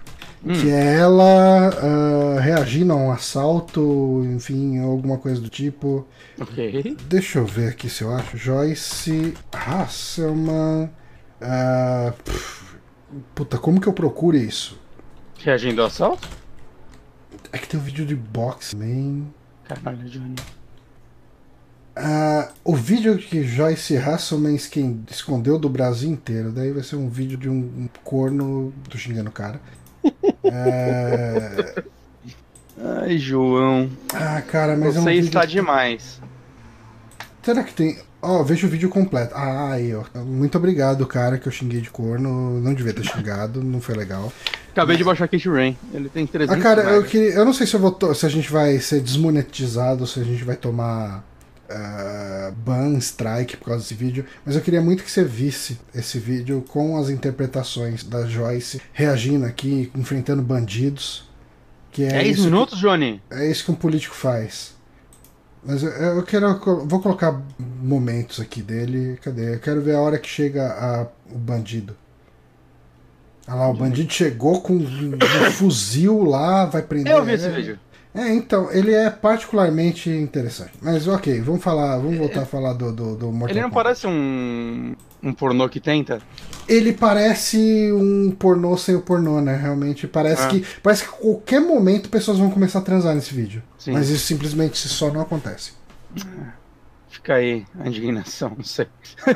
Uhum. Mas Mortal Kombat 11, gente. Ok. Pareceu legal, eu queria jogar. Eu que... Cara, é foda que eu olho jogos de luta, eu tenho vontade de jogar eles de novo. Eu, eu quase comprei Tekken 7, foi o último. E ele parece estar muito legal. Todo Hum. mundo elogia ele e eu gostava muito de Tekken, ele tem modo historinha. Quando tem modo historinha, eu me sinto menos trouxa, porque eu sei que, ah, eu vou pegar, jogar o modo historinha e parar de jogar. Beleza, eu joguei o modo historinha. Eu tô satisfeito. Saca? É. Mas eu não sei, cara, é foda eu sentar e falar, agora deixa eu jogar esse jogo de luta. Eu tenho um problema com isso hoje em dia, não sei porquê. Tirando Smash, Smash eu joguei 60 horas. Mas Smash nem é jogo de luta. Não é plataforma com Plataforma com pouco inimigo. Um pouco inimigo, é isso aí. É, essa é a, a categoria disso. Mas agora é um jogo que eu estou jogando ainda, Johnny. Vamos ir pra maio? Hum, vamos pra maio. E é um jogo, cara, que, tipo, quando ele foi anunciado na E3, eu tava muito empolgado. Aí ele saiu e eu não comprava ele. Eu não, tipo, eu sempre fui adiando, adiando, e aí recentemente eu comprei numa promoção. É o A Plague Tale Innocence. Hum. Eu tô com umas 6 horas de jogo mais ou menos, eu já passei da metade dele, eu ainda não terminei. Mas, caralho, que jogo bom. Caralho, como eu tô gostando desse jogo, saca? É, eu vi uma galera falando que no final dele ele dá uma despirocada, eu ainda não sei, isso ainda não aconteceu comigo. Até então eu tô gostando de tudo nele. Hum, É, basicamente a história deles são de dois irmãos, né, que são. Eles são, é, eles são na França, né, e eles são numa família meio topzeira de lá, vou falar assim. Mais fácil, porque eu não sei usar os termos corretos. ok. E o que acontece é que tá rolando uma, uma praga de ratos e eventualmente uma galera entra na sua casa atrás do seu irmão, porque seu irmão é uma criança muito doente. E seus pais querem proteger ele e tal, escondem vocês. Porque o que dá a entender é que as pessoas culpam vocês pela praga. Né? Ou pessoas doentes, em geral. Uhum. E aí, né, vocês se veem na situação em que você controla a irmã mais velha e você mal conhece seu irmão mais novo, porque ele é muito doente e ele sempre basicamente fica com sua mãe, que ficava, dedicou a vida dela a estudar a doença dele pra tentar curar ele. Então vocês tiveram muito pouco contato durante toda a sua vida. Hum. E meio que a história, cara, é aquela historinha, sabe aquele desenrolar The Last of Us? Ok. Saca? De dois, dois personagens que não estão não, não, não, não, não lá ainda, mas você sabe que o jogo vai desenvolver o relacionamento deles, né? pro God of War também. É, é bem essa pegada e eu vou falar que eu gosto dessa pegada. Foda-se, Ah, manda tudo mais. bem, eu acho mais É uma justo. boa, é uma boa, boa, Se mano. tá sendo feito um monte, é porque eh, tem gente que gosta. Sim. Então, Mas dito se, isso- tem, se tem gente que gosta, tem que fazer. Mas dito isso, eu tô gostando muito das mecânicas dele, muito mais do que eu esperava. Hum, Que ele é um jogo assim, normalmente ele é stealth, né? Você tem que passar pelas pessoas sem ser visto e tal. Mas ele tem muito. Dá pra dizer que são puzzles mesmo. Eu sinto que toda a mecânica até de combate é meio puzzle. Que vai, você tem uma. Um, tipo, não é um estilingue, é tipo aquela cordinha que você fica rodando e joga pedra. Eles chamam de estilingue isso? como que é o nome? É uma funda. Funda. Você É. tem uma dessa e essa é sua arma no jogo. E aí você vai desbloqueando umas coisas pra ela, né? Você vai desbloquear a funda que vai tacar luz, a funda que vai fazer desbloquear, né? Mas as partes interessantes que acontecem são as partes com os ratos. Eu acho muito mais interessante que com os humanos. Porque você tem que ficar manipulando o cenário e as situações pra abrir caminhos dos ratos pra você passar, ou às vezes até pra você jogar os ratos onde estão as pessoas e tipo, ah, como eles enquanto eu passo pelo outro lado. Saca? E, tipo, não são coisas complicadas, mas rola um. Às vezes você Você parar tem e que pensar um pouquinho, né? Uhum. ah, ok, eu tenho que acender aquele negócio, aí eu arrasto aquele outro, aí o fogo desse vai acender o outro, os ratos não chegam perto de fogo, e aí vai abrir caminho ali, aí sei lá o que lá, e ali eu vou jogar um estilingue ali na, na lanterna daquele inimigo, no negócio de fogo, que aí vai quebrar e os ratos vão pra cima dele. Rola algumas coisinhas assim, e são legais, cara. São. Te entretém, ele vai sempre te dando alguma coisinha nova, assim, pra você estilingar na galera Ok. Né? Você vai pegando materiais pra dar level up nas suas coisas. Eu gosto da level up. Não, não precisa de mais level up, né? É, eu não sei, cara. Eu tô achando ele muito, muito legal. Eu tô só triste que eu não consigo jogar ele. Que, tipo, ele parece muito. Eu já vi muita gente recomendando, inclusive, como a história é na França e é de um estúdio francês. Jogue com a dublagem em francês. Uhum. E eu comecei a jogar e realmente é muito boa. O problema é que os personagens ficam falando em momentos que eu não consigo ler a legenda. Aí eu voltei pro inglês, porque aí eu entendo, saca? Eu tenho um conhecimento de inglês que eu consigo entender pelo menos uma boa parte. É uma pena que ele não tem dublagem em, em português, né? Porque se você não vai jogar com a dublagem em, em francês mesmo, qualquer uma valeria a pena e poderia ser. Sim, sim. É, e seria legal ter dublagem em português, né? Por acessibilidade também, né? E porque Uhum. muitas pessoas preferem. Mas eu acho que ele tem. A legenda tá em português. Tenho quase certeza que ele tem legenda em português, agora eu esqueci. Mas tenho quase certeza. E eu acho esse jogo muito bonito. É um jogo que eu jogo tirando screenshot, saca? Uhum. é, no, no Steam e tal. É um jogo muito, muito bonito. Assim, eu sinto que ele é. Sabe Hellblade, né? Teve um orçamento muito alto, mas a galera conseguiu extrair muito bem assim, o design dele. Os locais, cara, tem. A primeira vez que você entra num lugar que tá rolando a guerra também. Você chega num lugar que é um, saca, um ex-campo de guerra e tem corpo de gente pra caralho. E é muito legal que seus personagens são meio pequenos, né? Eles, é, é uma criança São sei lá, uns crianças, 8 né? anos e uma adolescente, vai de uns 14. Eu não lembro direito a idade deles. E é muito foda, cara. A primeira vez que você chega num lugar desse, seu irmão começa a comentar e tal, e tipo, mas a gente vai ter que pisar neles? E, tipo, é o único caminho. Aí você começa a pisar nas pessoas e, tipo, dá uma impressão de você tá andando no meio de gigantes, saca? Hum. Eu, eu sinto que eles, ele- eles posicionaram as pessoas que estão no chão e fizeram elas talvez até um pouco maior do que o normal, pra dar essa sensação e você se sente muito pequeno, assim, andando naquele cenário que aconteceu uma atrocidade de guerra, né? E, obviamente, mortes atraem ratos, então às vezes você tá andando e você vê, tipo, sei lá, um cavalo morto e ele começa a inchar e explode aquela chuva de ratos dele. Saca, cara, eu tô achando muito, muito legal esse jogo. Ele não é muito longo, ele tem umas 10. curtinha 10 horas. Curtindo né? 10 horas. Curtinha 10 horas, eu não gostei desse termo. Uhum. Mas, mas saca, é um jogo linear e tal, né? Eu vi, inclusive, muita gente reclamando disso, que, ah, que o problema dele é que ele é só um jogo linear. E, pô, desde quando isso virou um problema? Eu não entendi, gente. É, cara. Ué, por quê? Tipo, o jogo então tá aberto hoje em dia e. Tem que ser. Tem Senão nem é jogo, cara. Porra, deixa eu jogar um joguinho em linha reta da hora aí, gente. Da hora. Quero, quero, Se não tiver opção, se não tiver opção no jogo de, de passar a mão na bunda de um guarda, não é um jogo. Mas que essa é um dos jogos, uma das maiores surpresas do ano, assim. Mesmo que eu tava esperando ele. Acho que depois que ele saiu, sabe quando você demora um pouco pra comprar, você dá uma desanimadinha? Uhum. E aí, quando eu finalmente comecei a jogar, foi tipo, ah, uau, não, esse jogo é, é realmente até melhor do que eu esperava. Então, eu tô. Saí bem otimista dele, assim, quero continuar, quero terminar ele em breve. Maravilha. É... Saiu Observation também, eu falei dele rapidinho no saque. Nem foi rapidinho, acho que eu fiz uma análise dele aqui. Né, que é o novo jogo da galera do Stories Untold.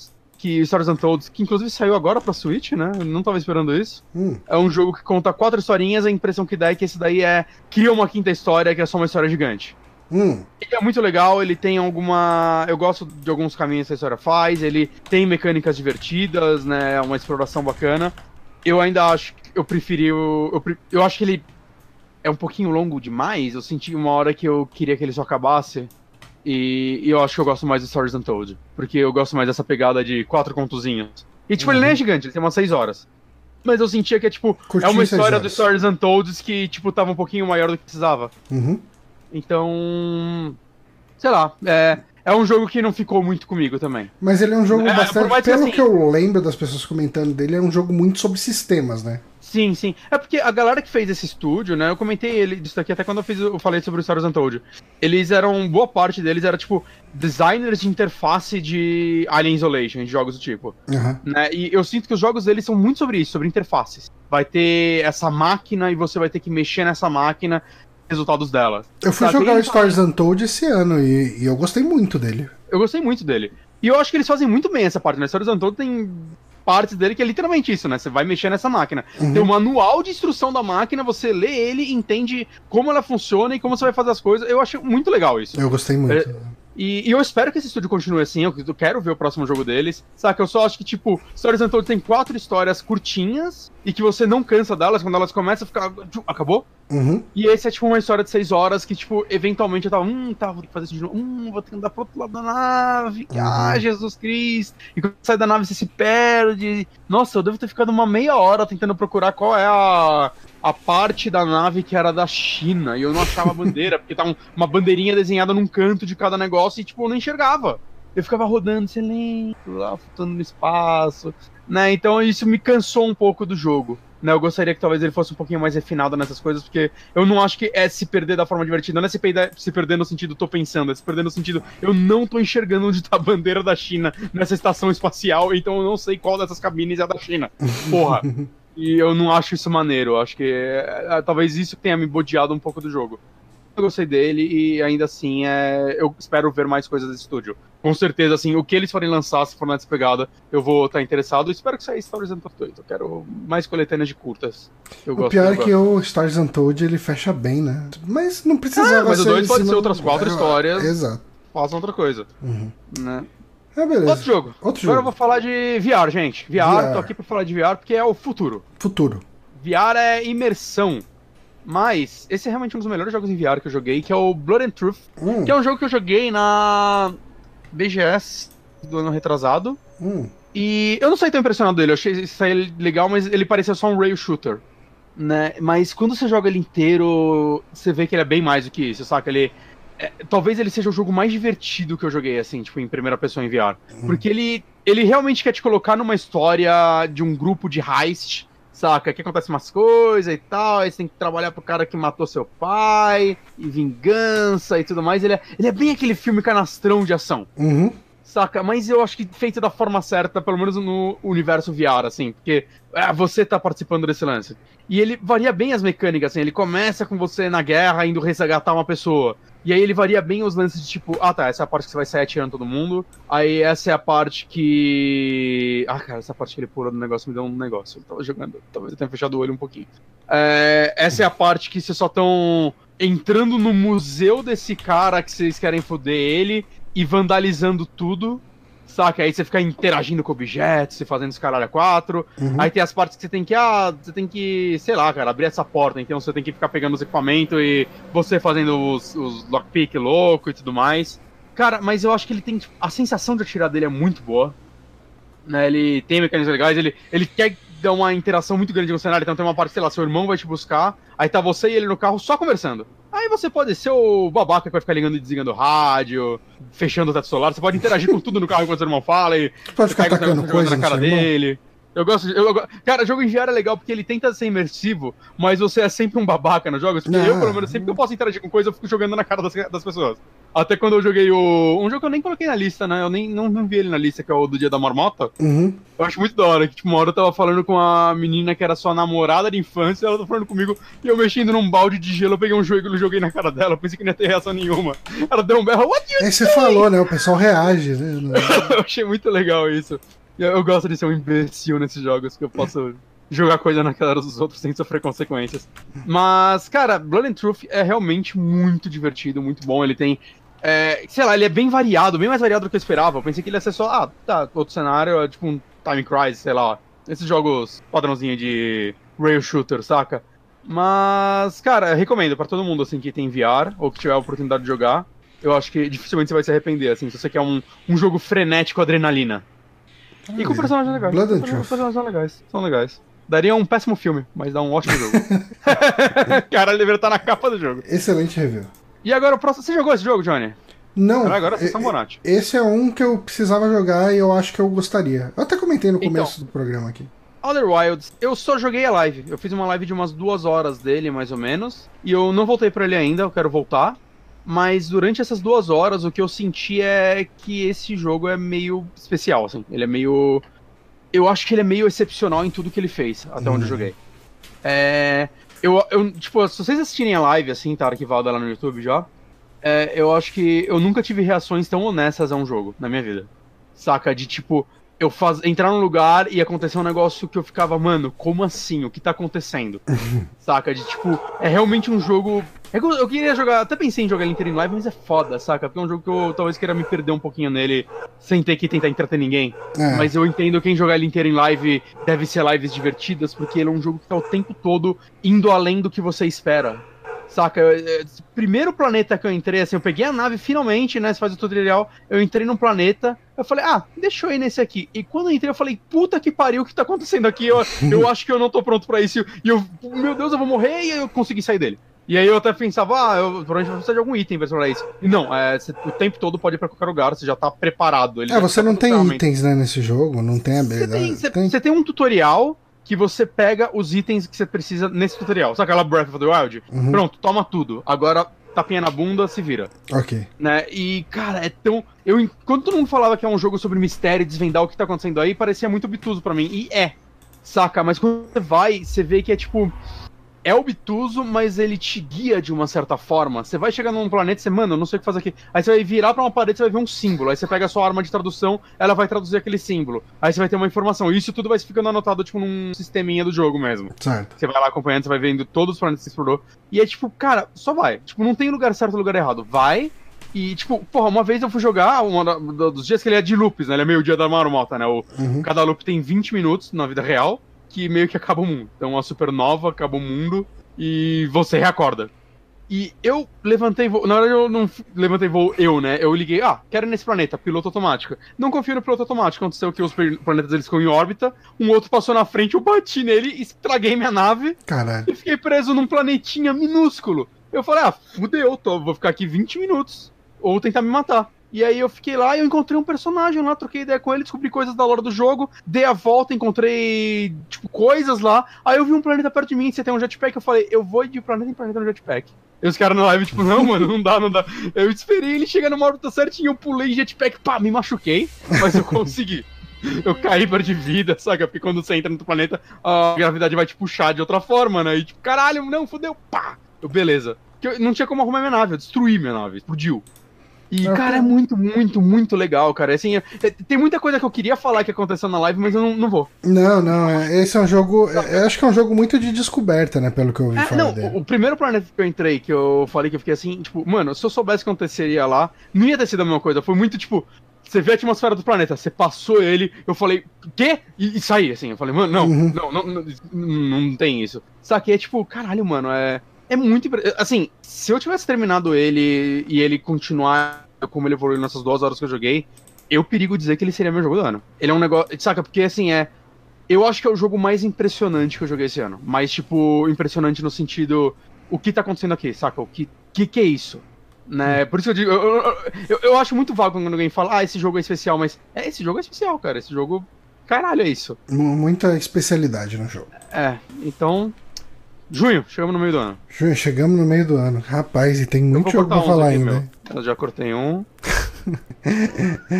Tá. Junho, cara, a gente teve Cadence of Hyrule, que eu adorei esse jogo. Eu já gostava muito do Crypt of the Necrodancer.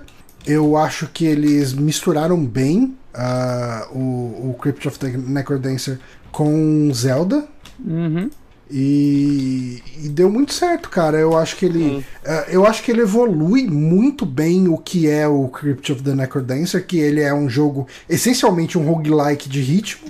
E Sim. ele acrescentou, é, acrescentou algumas coisas legais, como puzzles, como os chefes são muito Zelda, assim, o jeito que você enfrenta eles. Uh, eu acho que é a evolução que, que Crypt of Necrodancer precisava. Sim e ele não conseguiria ser essa evolução se não fosse essa parceria com a Nintendo trazendo a franquia Zelda. Então, uh, o que ele traz de novo é muito legal. Eu acho que ele agrega muito ao formato do, do Crypt of the Necrodancer. E, cara, se você tem um Switch, é, para mim é um dos melhores jogos que saiu no Switch esse ano. Eu não terminei ele. Eu joguei a primeira dungeon, primeiro chefe e é, tal, cara, e eu não joguei. Eu devorei esse jogo, cara. Devorei. É, não, eu não sei porque. É um jogo. Eu tenho que jogar ele, cara. Porque uhum. eu adorei o que eu joguei também. Tá. É muito divertido. Uh, outro jogo que saiu esse ano pra Switch foi o Super Mario Maker 2. Sim, você jogou a DLC do Zelda? Ainda não. Eu joguei uma fase, cara, e é muito legal. Hum. Saca? Funciona muito bem, assim. É que é, tipo, é, caralho... o, é, é, o link do. Zelda 1. Do Zelda 1, né? É, tanto que ela só funciona nas fases do Mario 1. Mas, tipo, não é só uma skin, né? Até, eu lembro quando a gente falou desse jogo, a gente questionou, né? Porque, tipo, eles tiraram as funções dos amigos, né? Que davam as skins, era tão legal isso. E aí agora, tipo, deram uma primeira, que é esse update que você joga com o Link, só que não é só uma skin, né? Muda a jogabilidade. Né? Você tem a espada, você tem o arco, você joga bomba, Saca? É, é muito interessante, assim, você ver essas mudanças no universo Mario. E é, tipo, muito negócio. Ah, ok, agora vocês vão fazer isso com a Samus, né? Vocês vão fazer isso com outros personagens. Uhum. E eu, eu, sinto que essa é a forma que eles vão arranjar de dar uma vida longa pra esse jogo.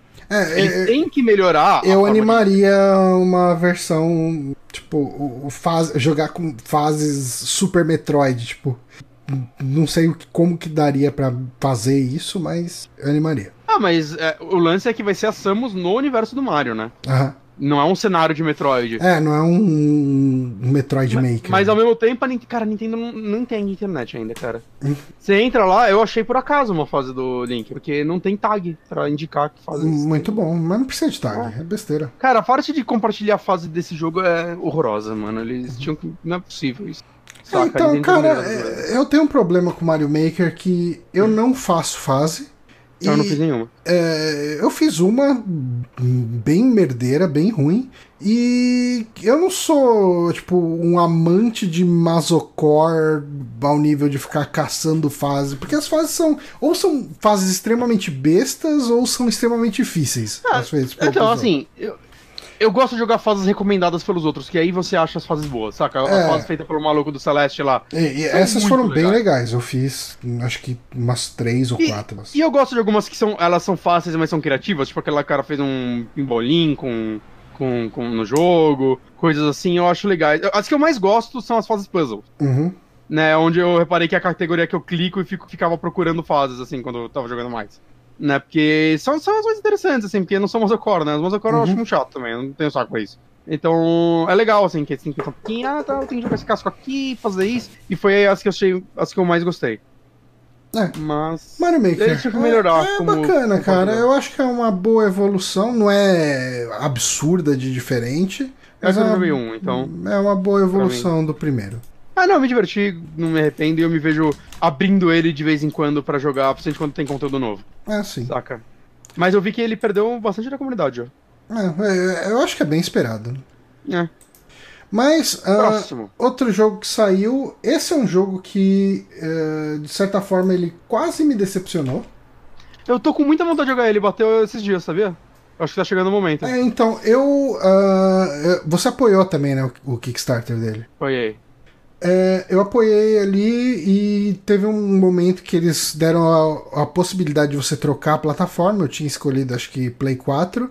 Eu também. Uh, e daí eu Mudou troquei pro Switch. Switch. E a versão do Switch é terrível. Quer dizer, acho que ficou jogável agora. Melhoraram, pelo menos o input lag tá melhor, o frame rate e tal, mas. Ah, eu não quero jogar a versão do Switch mais. Não, então, daí eu, eu acabei.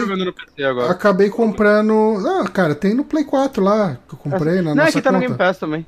Ah, perfeito. Mas, mas talvez eu jogue no Play 4, que parece ser um bom jogo também pra eu ficar botando uns vídeos do YouTube em dia enquanto eu jogo. Uhum. Que eu não sinto que eu vou me importar com a história dele. Cara, eu não sei nada do que aconteceu na história dele. Eu terminei. Falando que é um, um lixo. Muita gente falando que é um lixo. Cara, eu não duvido. Eu não conseguia prestar atenção. é... Isso diz muito. É.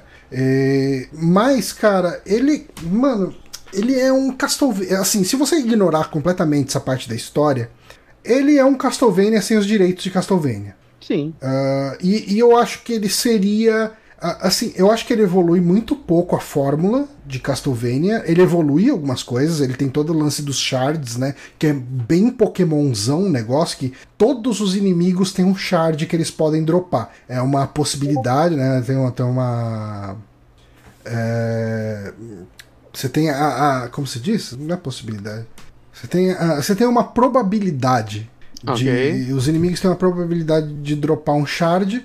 E daí você usa esse shard, assim, cada shard desses traz uma habilidade. Tipo, às vezes você pode summonar um inimigo, às vezes você pode dar um ataque de fogo e tal. E você acaba ficando na pilha de colecionar eles. E o que eu vi que muita gente falando, e isso falando de forma positiva, é que esse jogo parece que ele te incentiva, talvez, a meio que quebrar ele com esses shards.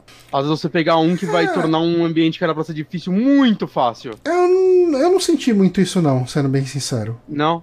Mas eu sinto que é, existe muita possibilidade de você desbloquear um shard que te deixa bem overpower. Sabe? Tipo, uhum. e, e, é, eu não falo de quebrar o cenário ou quebrar qualquer coisa assim fisicamente do jogo, mas. Uh, não, eu tô falando de quebrar tipo a dificuldade dele. É, na dificuldade eu concordo. Alguns shards eles fazem as batalhas ficar. E, tipo assim, não tenha dó de usar shard, magia, essas coisas desse jogo. Ele é feito pra isso. A exploração dele é gostosa, que eu acho que esse é o principal de. Eu acho. O Symphony okay. of the Night eu acho uma delícia andar naquele cenário. É, e... é, eu acho competente, ok, sabe? Não é maravilhosa, mas também não é ruim.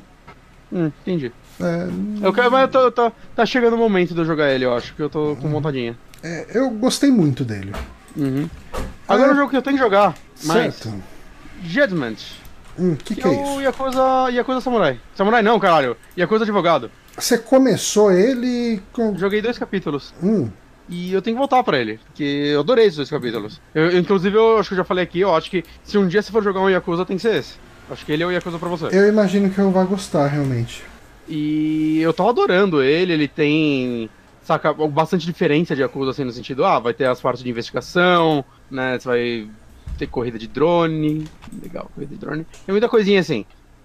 E a história dele é bem densa também, né, em Moves, até onde eu joguei. Mas, e eu tava gostando do personagem, eu acho que eu só não joguei ele porque talvez eu tenha começado no momento errado. Hum. Saca? Porque assim, assim como Yakuza, cutscenes gigantescas e constantes. E okay. diálogo pra caralho. E eu, quando eu peguei esse jogo, foi bem naquela minha fase FPS anos 90 que eu não tava muito na pegada de história em jogo. Então, meu, ah, não fala comigo.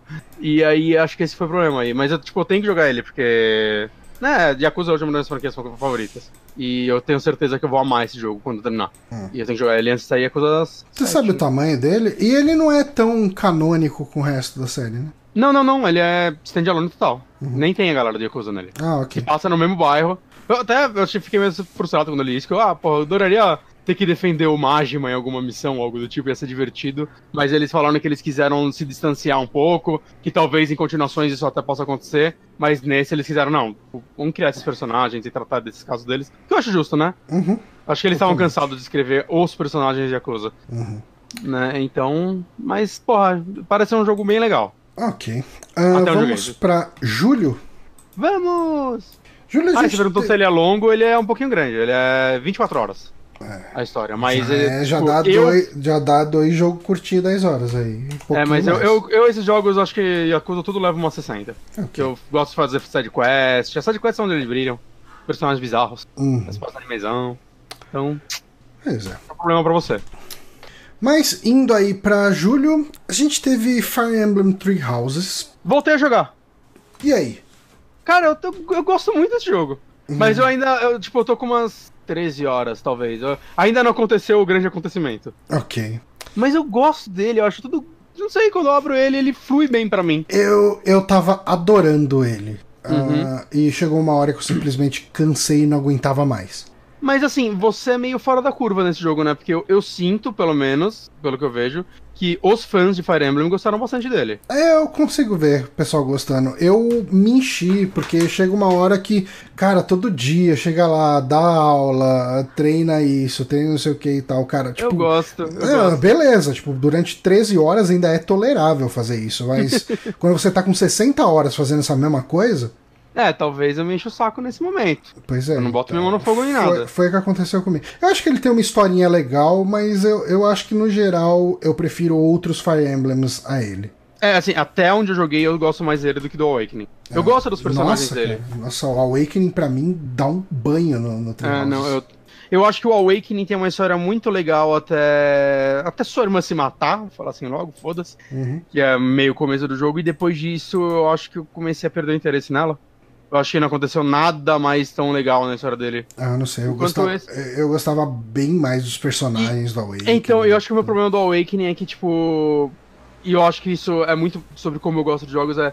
O Awakening é muito só os menus, né? Você entra no menu e, ah tá, deixa eu botar esses personagens pra conversar. Deixa eu fazer. Você só via os personagens nisso. E aí eu sinto que, tipo, eu acabava não ligando muito, e aí quando eles começavam a falar, eu só queria ir pra luta logo. Saca? Eu, eu não ligava muito pras relações dos personagens, enquanto esse, talvez por eu estar andando lá e tudo mais, e, tipo, sempre interagindo com as pessoas, mesmo quando não tem grandes diálogos, é, você acaba sabendo um pouquinho mais da personalidade deles cada vez, a cada dia de escola.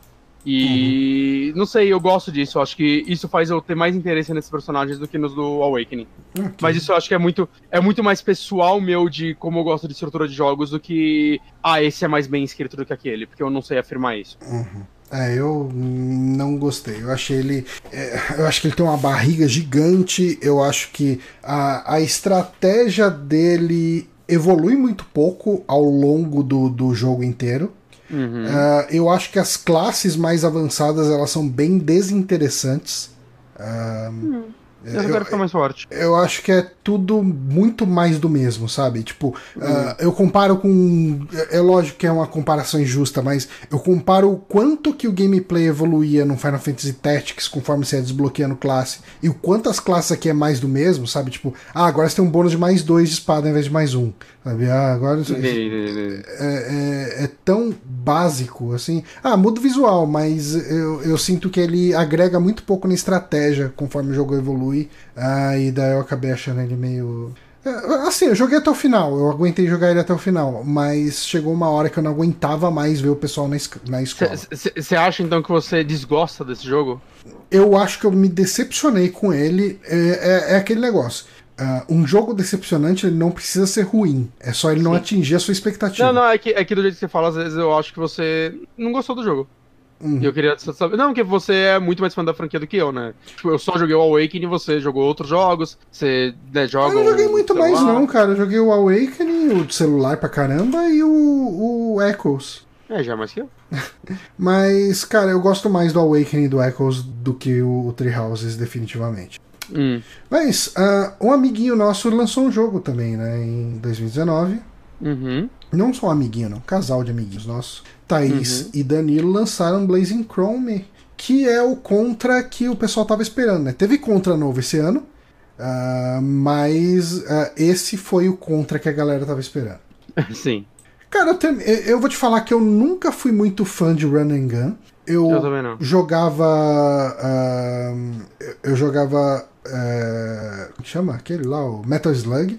ah, Eu jogava Metal Flipper. Slug 1 no Play 1 bastante. Ah, então. Porque tinha vida infinita. Mas eu gostava de jogar. Eu acho que eh, esse tipo de jogo. Eu acho que se você tem vida infinita nele, ele perde muito. Porque- Eu acho que ele ganha. É, Então, eu. Porque eu peguei Blazing Chrome, eu peguei Metal Slug no PSP. E você meio que tem vida infinita nele lá. Uhum, uhum. Ah, cara, chegava uma hora que eu falava, ok, eu tô só andando e matando, tô morrendo um monte de vezes, mas daí eu ressuscito e volto e mato as pessoas enquanto tô piscando. E beleza, tipo, era só uma distração. Eu acho que esse tipo de jogo ele tem que ter dificuldade. E eu acho que Blazing Chrome ele consegue nivelar bem a questão de Uh, o quanto a morte te afeta nesse jogo, sabe? Uh, o que, que você perde quando você morre? Uh, tem todo o lance de que ah, se morrer, você perde a arma que você estava equipado, você tem um, um, contador de vidas, e, e, daí você tem toda a questão dos, dos checkpoints, então você não quer. Uh, perder tudo e ter que começar lá do começo da fase. Se bem que assim, você morre uma vida, você recomeça de onde você tá. E se você morre X, todas as vidas, você volta do último checkpoint. Acho que era isso. Uh, eu acho que funciona muito bem. Eu acho que o Danilo é muito bom fazendo boss.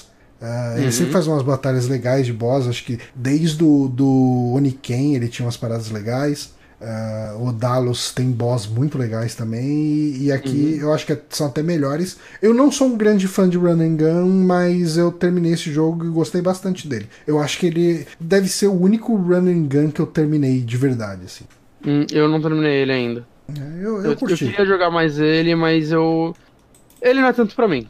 Uhum. Saca? É, é, realmente não um estilo de jogo que me pega tanto. Tipo, até Cuphead eu dropei, joguei bem pouco.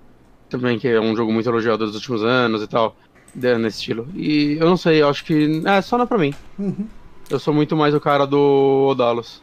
É, eu, é também estilo que me agrada mais, confesso. Uhum. Um, outro jogo que saiu esse ano, aí já mudando o mês de novo, agora estamos em agosto, é o Telling Lies. E Telling Lies é meio complicado de falar, né? Bastante. Porque eu gostei muito do que eu joguei dele. Uh, eu achei. É, é uma história que tava me eh, prendendo, mas ao mesmo tempo ele é um jogo que, uh, para jogar ele, você tem que falar: ok, eu vou me dedicar a Telling Lies hoje, agora. Então você tem que se isolar do mundo você não pode dividir a atenção com outra coisa que você estiver fazendo, nem nada. Prestar atenção em vídeos longuíssimos e observar muito bem o que está acontecendo nessa história para você fazer suas anotações e ver. Ele é um sucessor espiritual de Her Story, então a mecânica base dele é todo aquele lance de você vê um vídeo, as pessoas vão falar coisas desses vídeos, você pega termos-chave e pesquisa para você ter outros trechos de vídeo. Uh, o twist dele em relação ao Her Story é que no Her Story você estava vendo um vídeo, uh, vídeos de, de uma. Não uma entrevista, como que chama? Uh, interrogação. Interrogação, isso. um interrogatório com uma mulher. E aqui você vai ter mensagens de programa, de tipo Skype, uh, coisas do tipo assim, né? É, conversas uhum. de pessoas. Uh, cada, vez, cada vídeo desse que você acha, você vai ter só um lado da conversa. Eu acho interessante, mas ele é muito cansativo de se jogar. Então, eu acho que os dois problemas que eu, que eu tenho com esse jogo. Um é. Os vídeos são muito longos. O uhum. Story, cara, era um, dois minutos cada vídeo normalmente e eu achava melhor isso. Eles são vídeos de 10 minutos, cara, às vezes. E isso é cansativo para mim. E é, a ideia que eu, eu, eu, eu, bato na tecla é uma ideia imbecil do Sam Barlow de que ele achava que as pessoas, ai, as pessoas estão querendo ver todos os vídeos, eu não quero. E aí ele ia lá, foi lá e é, é uma bosta você rebobinar o vídeo, vamos dizer assim. Uhum. A interface do jogo é, proposital, é propositadamente. É assim Propositalmente. Fala, né? Difícil. É ruim. Você, você pode falar, é ruim de propósito. É, ou isso. Você tá lá no, no, Você entra no vídeo, você tá num vídeo de 10 minutos, você chega no minuto 7, que a palavra que você escreveu foi pro minuto 7. E aí você quer voltar pro começo pra ver o começo do vídeo. E aí é isso aí, cara. Ficar aí rebobinando 7 minutos vai levar a 2. Nossa. Você tem que ficar segurando o botão. Isso é muito zoado. Eu não sei mano, se isso teve algum update para corrigir. Eu acredito que não, né?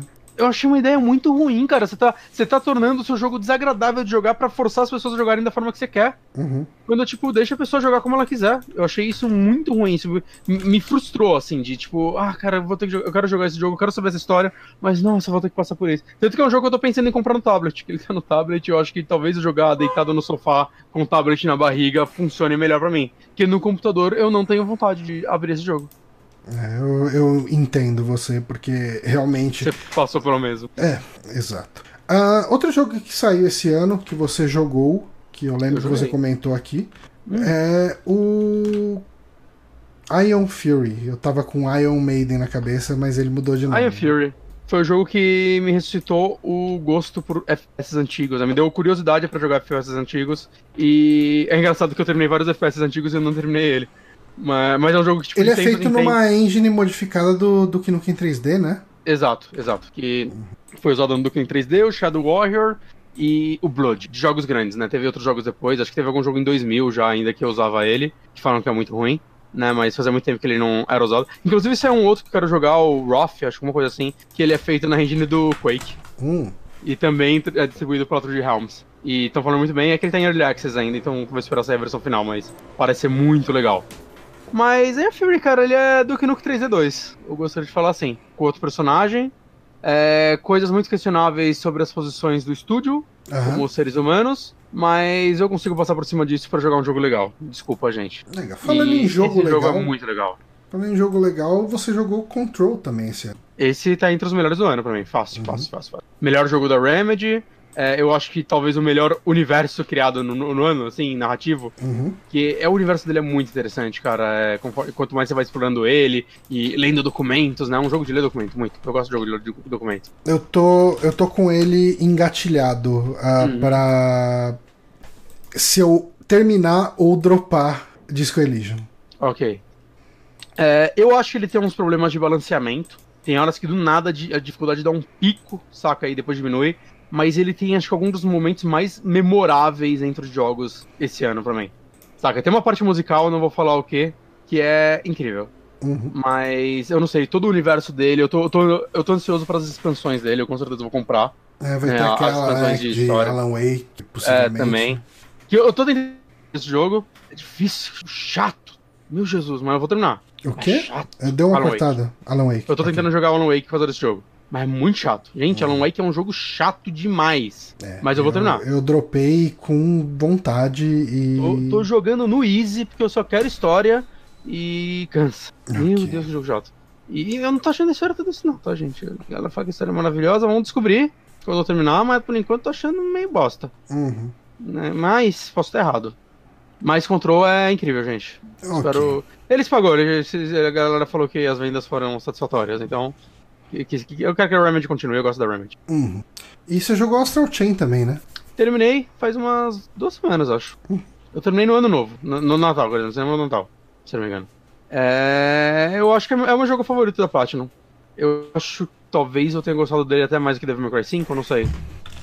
É um jogo muito gostoso, gente. Eu gosto de ser policial da porrada nas pessoas. É Polícia Opressora, o nome. Polícia Opressora que. Mas eu reparei que eu gosto de... demônio também. É, é, são, são escravos, não é só um demônio. Mas enfim. É, eu não sei. Eu reparei que eu gosto desse tipo, tipo, esse tipo de narrativa onde você é um grupo de policiais e coisas do tipo, né? Eu joguei aquele Beat Cop faz pouco tempo também, que é um jogo antigo, mas eu falei aqui no saque. Né, This the Police, eu não sei, eu gosto desse tipo de narrativa. Esse jogo não tem uma narrativa parecida com esses, mas você ainda é um policial que tem missões de você explorando o mundo e ajudando as pessoas, civis e tal. E eu acho isso muito legal, eu acho que ele tem umas quebras mecânicas do que a Platinum costuma fazer. Né? Ele é um jogo um pouco mais lento, né? Ele é um jogo dedicado a você explorar, fazer quests, side quests. É, eu gosto da história dele, eu acho que daria uma animação muito legal. Uhum. Eu odeio a decisão dele do protagonista mudo. Eu acho que é estúpido. Eu acho não que agrega o jogo nada. Só, só perdeu com isso. Principalmente porque o protagonista tem dublador, né? se você escolhe a irmã, seu irmão vai ter dublador. E se você escolhe o irmão, sua irmã vai ter dubladora. Então, uhum. tipo, essas pessoas já estão pagas. Mas não sei porque é tomada essa decisão. Porque eu sentia que minha história era a história do meu irmão. Eu tava jogando com um personagem vendo o outro personagem evoluir, porque o meu personagem era só uma meba. É, você não é a única pessoa que eu vi reclamando disso. É, eu achei que foi uma decisão bem estúpida. Uhum. O jogo ganharia muito mais com isso. Mas, cara, que jogo legal, que jogo divertido, que mundinho maneiro. Eu espero que seja naqueles jogos que tenha continuações e tenha um anime. Uhum. Quero um anime de Astro Chain. Mas eu recomendo, assim, acho que pra quem tem Switch, como não é, não é jogo da Nintendo, embora a Nintendo publicou esse jogo e co-desenvolveu, né? Não é só da Platinum. Mas eu consigo imaginar eu... esse jogo tendo alguma promoção em algum momento. Tomara, tomara. É. Né? Mas, mas assim, também é um, é um, jogo longo e tal, né? Eu acho que eu levei umas 30 horas pra terminar ele. Uhum. O Foca levou umas 12, mas ele é speedrunner. ele terminou o Fire Emblem em 40 também. Acho que ele é speedrunner mesmo. Mas eu demorei porque eu faço tudo, né? Eu gosto de ficar explorando, fazer todas as coisas, ficar fortão. É. Adoro ficar fortão nos jogos. É, você jogou também Bruxa de Blair, né? Joguei inteiro em live. Eu acho que hum. vocês podem ter minhas opiniões lá. É um jogo legal, da galera que fez o Layers of Fear. Eu gosto de Layers of Fear. Eu vi algumas pessoas comentando que no final ele perde a mão. Você acha Então, isso? Não? chega no final dele, é muito da hora. Mas é muito da hora, parece que leva quase duas horas. E tipo, tinha uma hora que eu tava, gente. é, Tipo, eu- eu cheguei numa área que eu falei, ah, tá, tá acabando, então deve ter mais uns 20 minutos de jogo. E demorava, e a live não acabava. E eu tava já com sono. Eu, gente, essa porra não acaba. Pelo amor de Deus, eu tô num loop aqui. de nada acontece. É quando, ah, meu Deus, ai, tudo fudeu aí. Tipo, agora mudou o cenário, outra coisa. Ah, meu Deus, tudo fudeu e agora mudou o cenário. E ficava nesse loop. Eu, gente, eu já entendi. Vamos terminar? Saca, é, essa é a parte frustrante dele. Uhum. Mas ainda é um jogo legal, tá no Game Pass também, então. Game Pass é de graça, né? Quando tá no Game Pass é quando você não pagasse pelo jogo. Exato. Então, então recomendo, recomendo. É um jogo legal, um jogo legal. Ele deve ter umas 6 horinhas. E tem, ele é mais criativo do que eu esperava. Ele tem umas mecânicas um pouco diferentes, antes de um cachorro e tal. É... E eu acho que ele é melhor que qualquer continuação de Bruxa de Blair. Ok. Eu- né, Então, fica aí, fica aí a, a palavra. E o Homem do Medão? É bom? É, é bom, é bom. Eu prefiro Until Dawn. É um jogo legal. Ele foi uma, uma noite que eu e a Ana viramos jogando juntos. E é legal, é o tipo de jogo que funciona bem se jogar em duas pessoas. É, Eu acho que ele tem alguns probleminhas na narrativa, algumas. Eu não sei, eles querem simular um filme de terror e tal, mas eu acho que. Às vezes dá a impressão que eles viram pouco filme de terror, não sei. Uhum. Eu, eu, eu faria algumas coisas diferentes, digamos assim. Eu acho que eles têm as possibilidades de irem além, já que eles têm a interatividade do jogo e a parte das escolhas, e eu acho que às vezes esse estúdio pisa na bola nisso, nos dois jogos que eles fizeram. Eles fizeram mais de dois jogos, mas nesses dois jogos específicos. Mas no geral eu gosto dele, eu achei ele. Foi, foi, foi divertido, assim, é um jogo legal pra se jogar com alguém. Tá.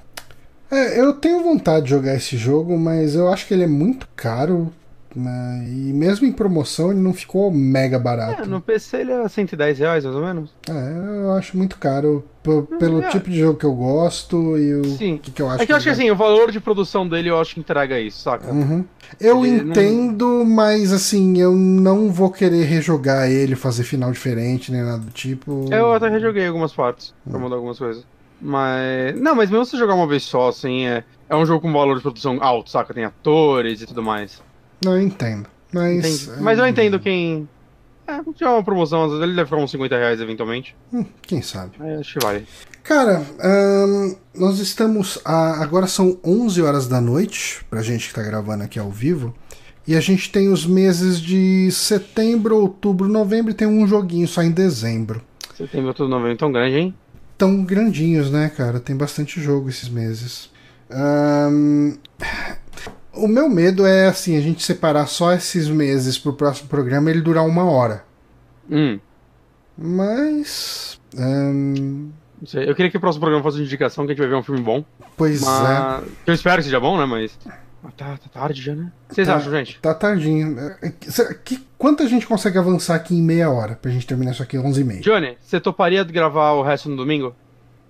Eu acho que dá pra rolar. A gente E fecha aí vai ser. Se for mais curto, domingo a gente grava uma horinha, acaba. O que vocês acham, gente? Ninguém, ninguém acha nada. Ninguém acha nada. Então eu acho que é uma boa ideia. É uma boa. É uma Porque boa. a fadiga vai fazer a gente gravar. Agora tem ótimos jogos. É, e a gente vai muito falar ruim. correndo, porque amanhã a gente acorda às 5 da manhã pra ir pro trabalho. É. E... Então, gente, essa é a primeira parte. Uhum. Segunda parte, domingão. E aí na quinta que vem vai ter programa normal. Então, na verdade, a gente não está com preguiça que a gente vai gravar um programa a mais durante a semana ainda. Ah, tem um programa a mais. Vai ter um programa bônus. Parte 2 vai ser. A gente vai chamar de B.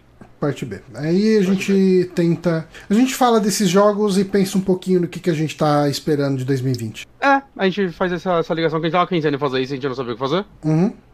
É meio que vagabunda, então não vai ter domingo também, acabou. Não vai ter. Le- Lembra quando eu falei Não vai ter mais Sai saque. agora. A gente vai mudar o Tô aqui podcast pra agora. ser xingado, então eu vou pra casa. Vamos fazer um podcast sobre Tokusatsu. Vamos só falar de Jiraiya. Ai, porra. o futuro. Mas enfim, gente, a gente comentou aqui, a gente foi, a ideia desse programa foi realmente fazer um ampassant sobre os jogos de 2019. Ah, conseguimos falar aí dos jogos que a gente jogou até agosto. As pessoas vão falar, ah, mas vocês não falaram desse, daquele e tal, não sei o que. Cara, tipo, todo programa desses de melhores do ano, a gente chega e começa a falar, pô, esse jogo parecia legal. Ah, ele parecia legal, jogou. mas a gente não jogou. E não agrega bosta nenhuma. Então vamos falar do jogo que a gente jogou e beleza, cara. Tipo, a gente Vou, tá vou falando. tentar jogar vou tentar jogar Sky. Até, Qu- até- Quantos podcasts de melhores do ano você conhece que falaram, por exemplo, sobre o, o Whispers in the Blood, Machine. Blood and Truth, Whisper in the Machine. Death of Erin Myers? Só gente, cara. Então, então se contentem com pouco. É o que eu faço pra minha vida. Então, se tudo der certo, domingo a gente tá aqui pra comentar o restante dos jogos que saíram em 2019. Semana que vem, indicação. Uhum. Tem, tem coisa pra indicar. Tem coisa pra indicar. Eu quero falar, eu quero falar muito as minhas impressões sobre Star Trek Deep Space Nine que eu terminei. Eu comecei a ver uma série ontem que eu acho que tem carinha de ser boa. Qual? A nova do. A série do Shyamalan. Que ele fez pra Apple TV. Ah, o sim, primeiro eu acho que eu episódio. vi você comentando no Twitter. Eu vi o primeiro episódio, achei muito boa. Tem o Rony Weasley. E Hum. ele tá excelente. Olha só. É. E isso me lembrou daquele. Lembra aquela série que ele fez com o Nick Frost? Sim. A Sick Note. então, não essa série vai ter continuação? Então, ela terminou num ontem. cliffhanger louco, né? Não, então, eu pesquisei ontem, porque é a segunda temporada é de 2018, e aí as informações que eu achei que vão, vai, a terceira temporada vai ser gravada esse ano. Então vai ter. Ok. Só demorou. É que série inglesa, os caras, né, às vezes eles adiam um pouco, né? Eles... É, eu- ah, é verdade, né? No de indicações eu quero falar do Mas- Drácula. Ah, é, boa. Será só assiste, tá lá? Tem que assistir essa porra. Cara, assiste, três episódios, de uma hora e meia cada. São Então é três, três filmes, né, porra? Assiste o primeiro episódio. Tá. E, e beleza. Eu acho que o primeiro episódio ele é bom, diferentão. O segundo episódio ele é bom, ah, digamos, dando uma profundidade para um momento da história que não é aprofundada originalmente. Ok. E o terceiro, e o terceiro. Eu- tô, eu tô mais. Eu tô quase só vendo o terceiro. É que, cara, o terceiro ele já é ruim. Se você ver só ele, vai ser desesperador de ruim. Mas enfim, isso fica uma discussão pra gente ter na quinta que Sim. vem. Vou tentar Ah, assistir inteiro até quinta. Pois é. E Talvez Então, a, a empolgue e a gente assista inteiro no domingo. olha só, é muita coragem.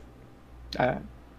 Ah, mas enfim, galera, obrigado quem acompanhou a gente ao vivo aqui. Se der certo no domingão, tamo de volta pra concluir essa lista. Senão essa lista nunca vai ser concluída. É, próximo programa é indicação. Até ah, o próximo programa. Seja ele domingo Até. ou segunda. Beijos. Adeus.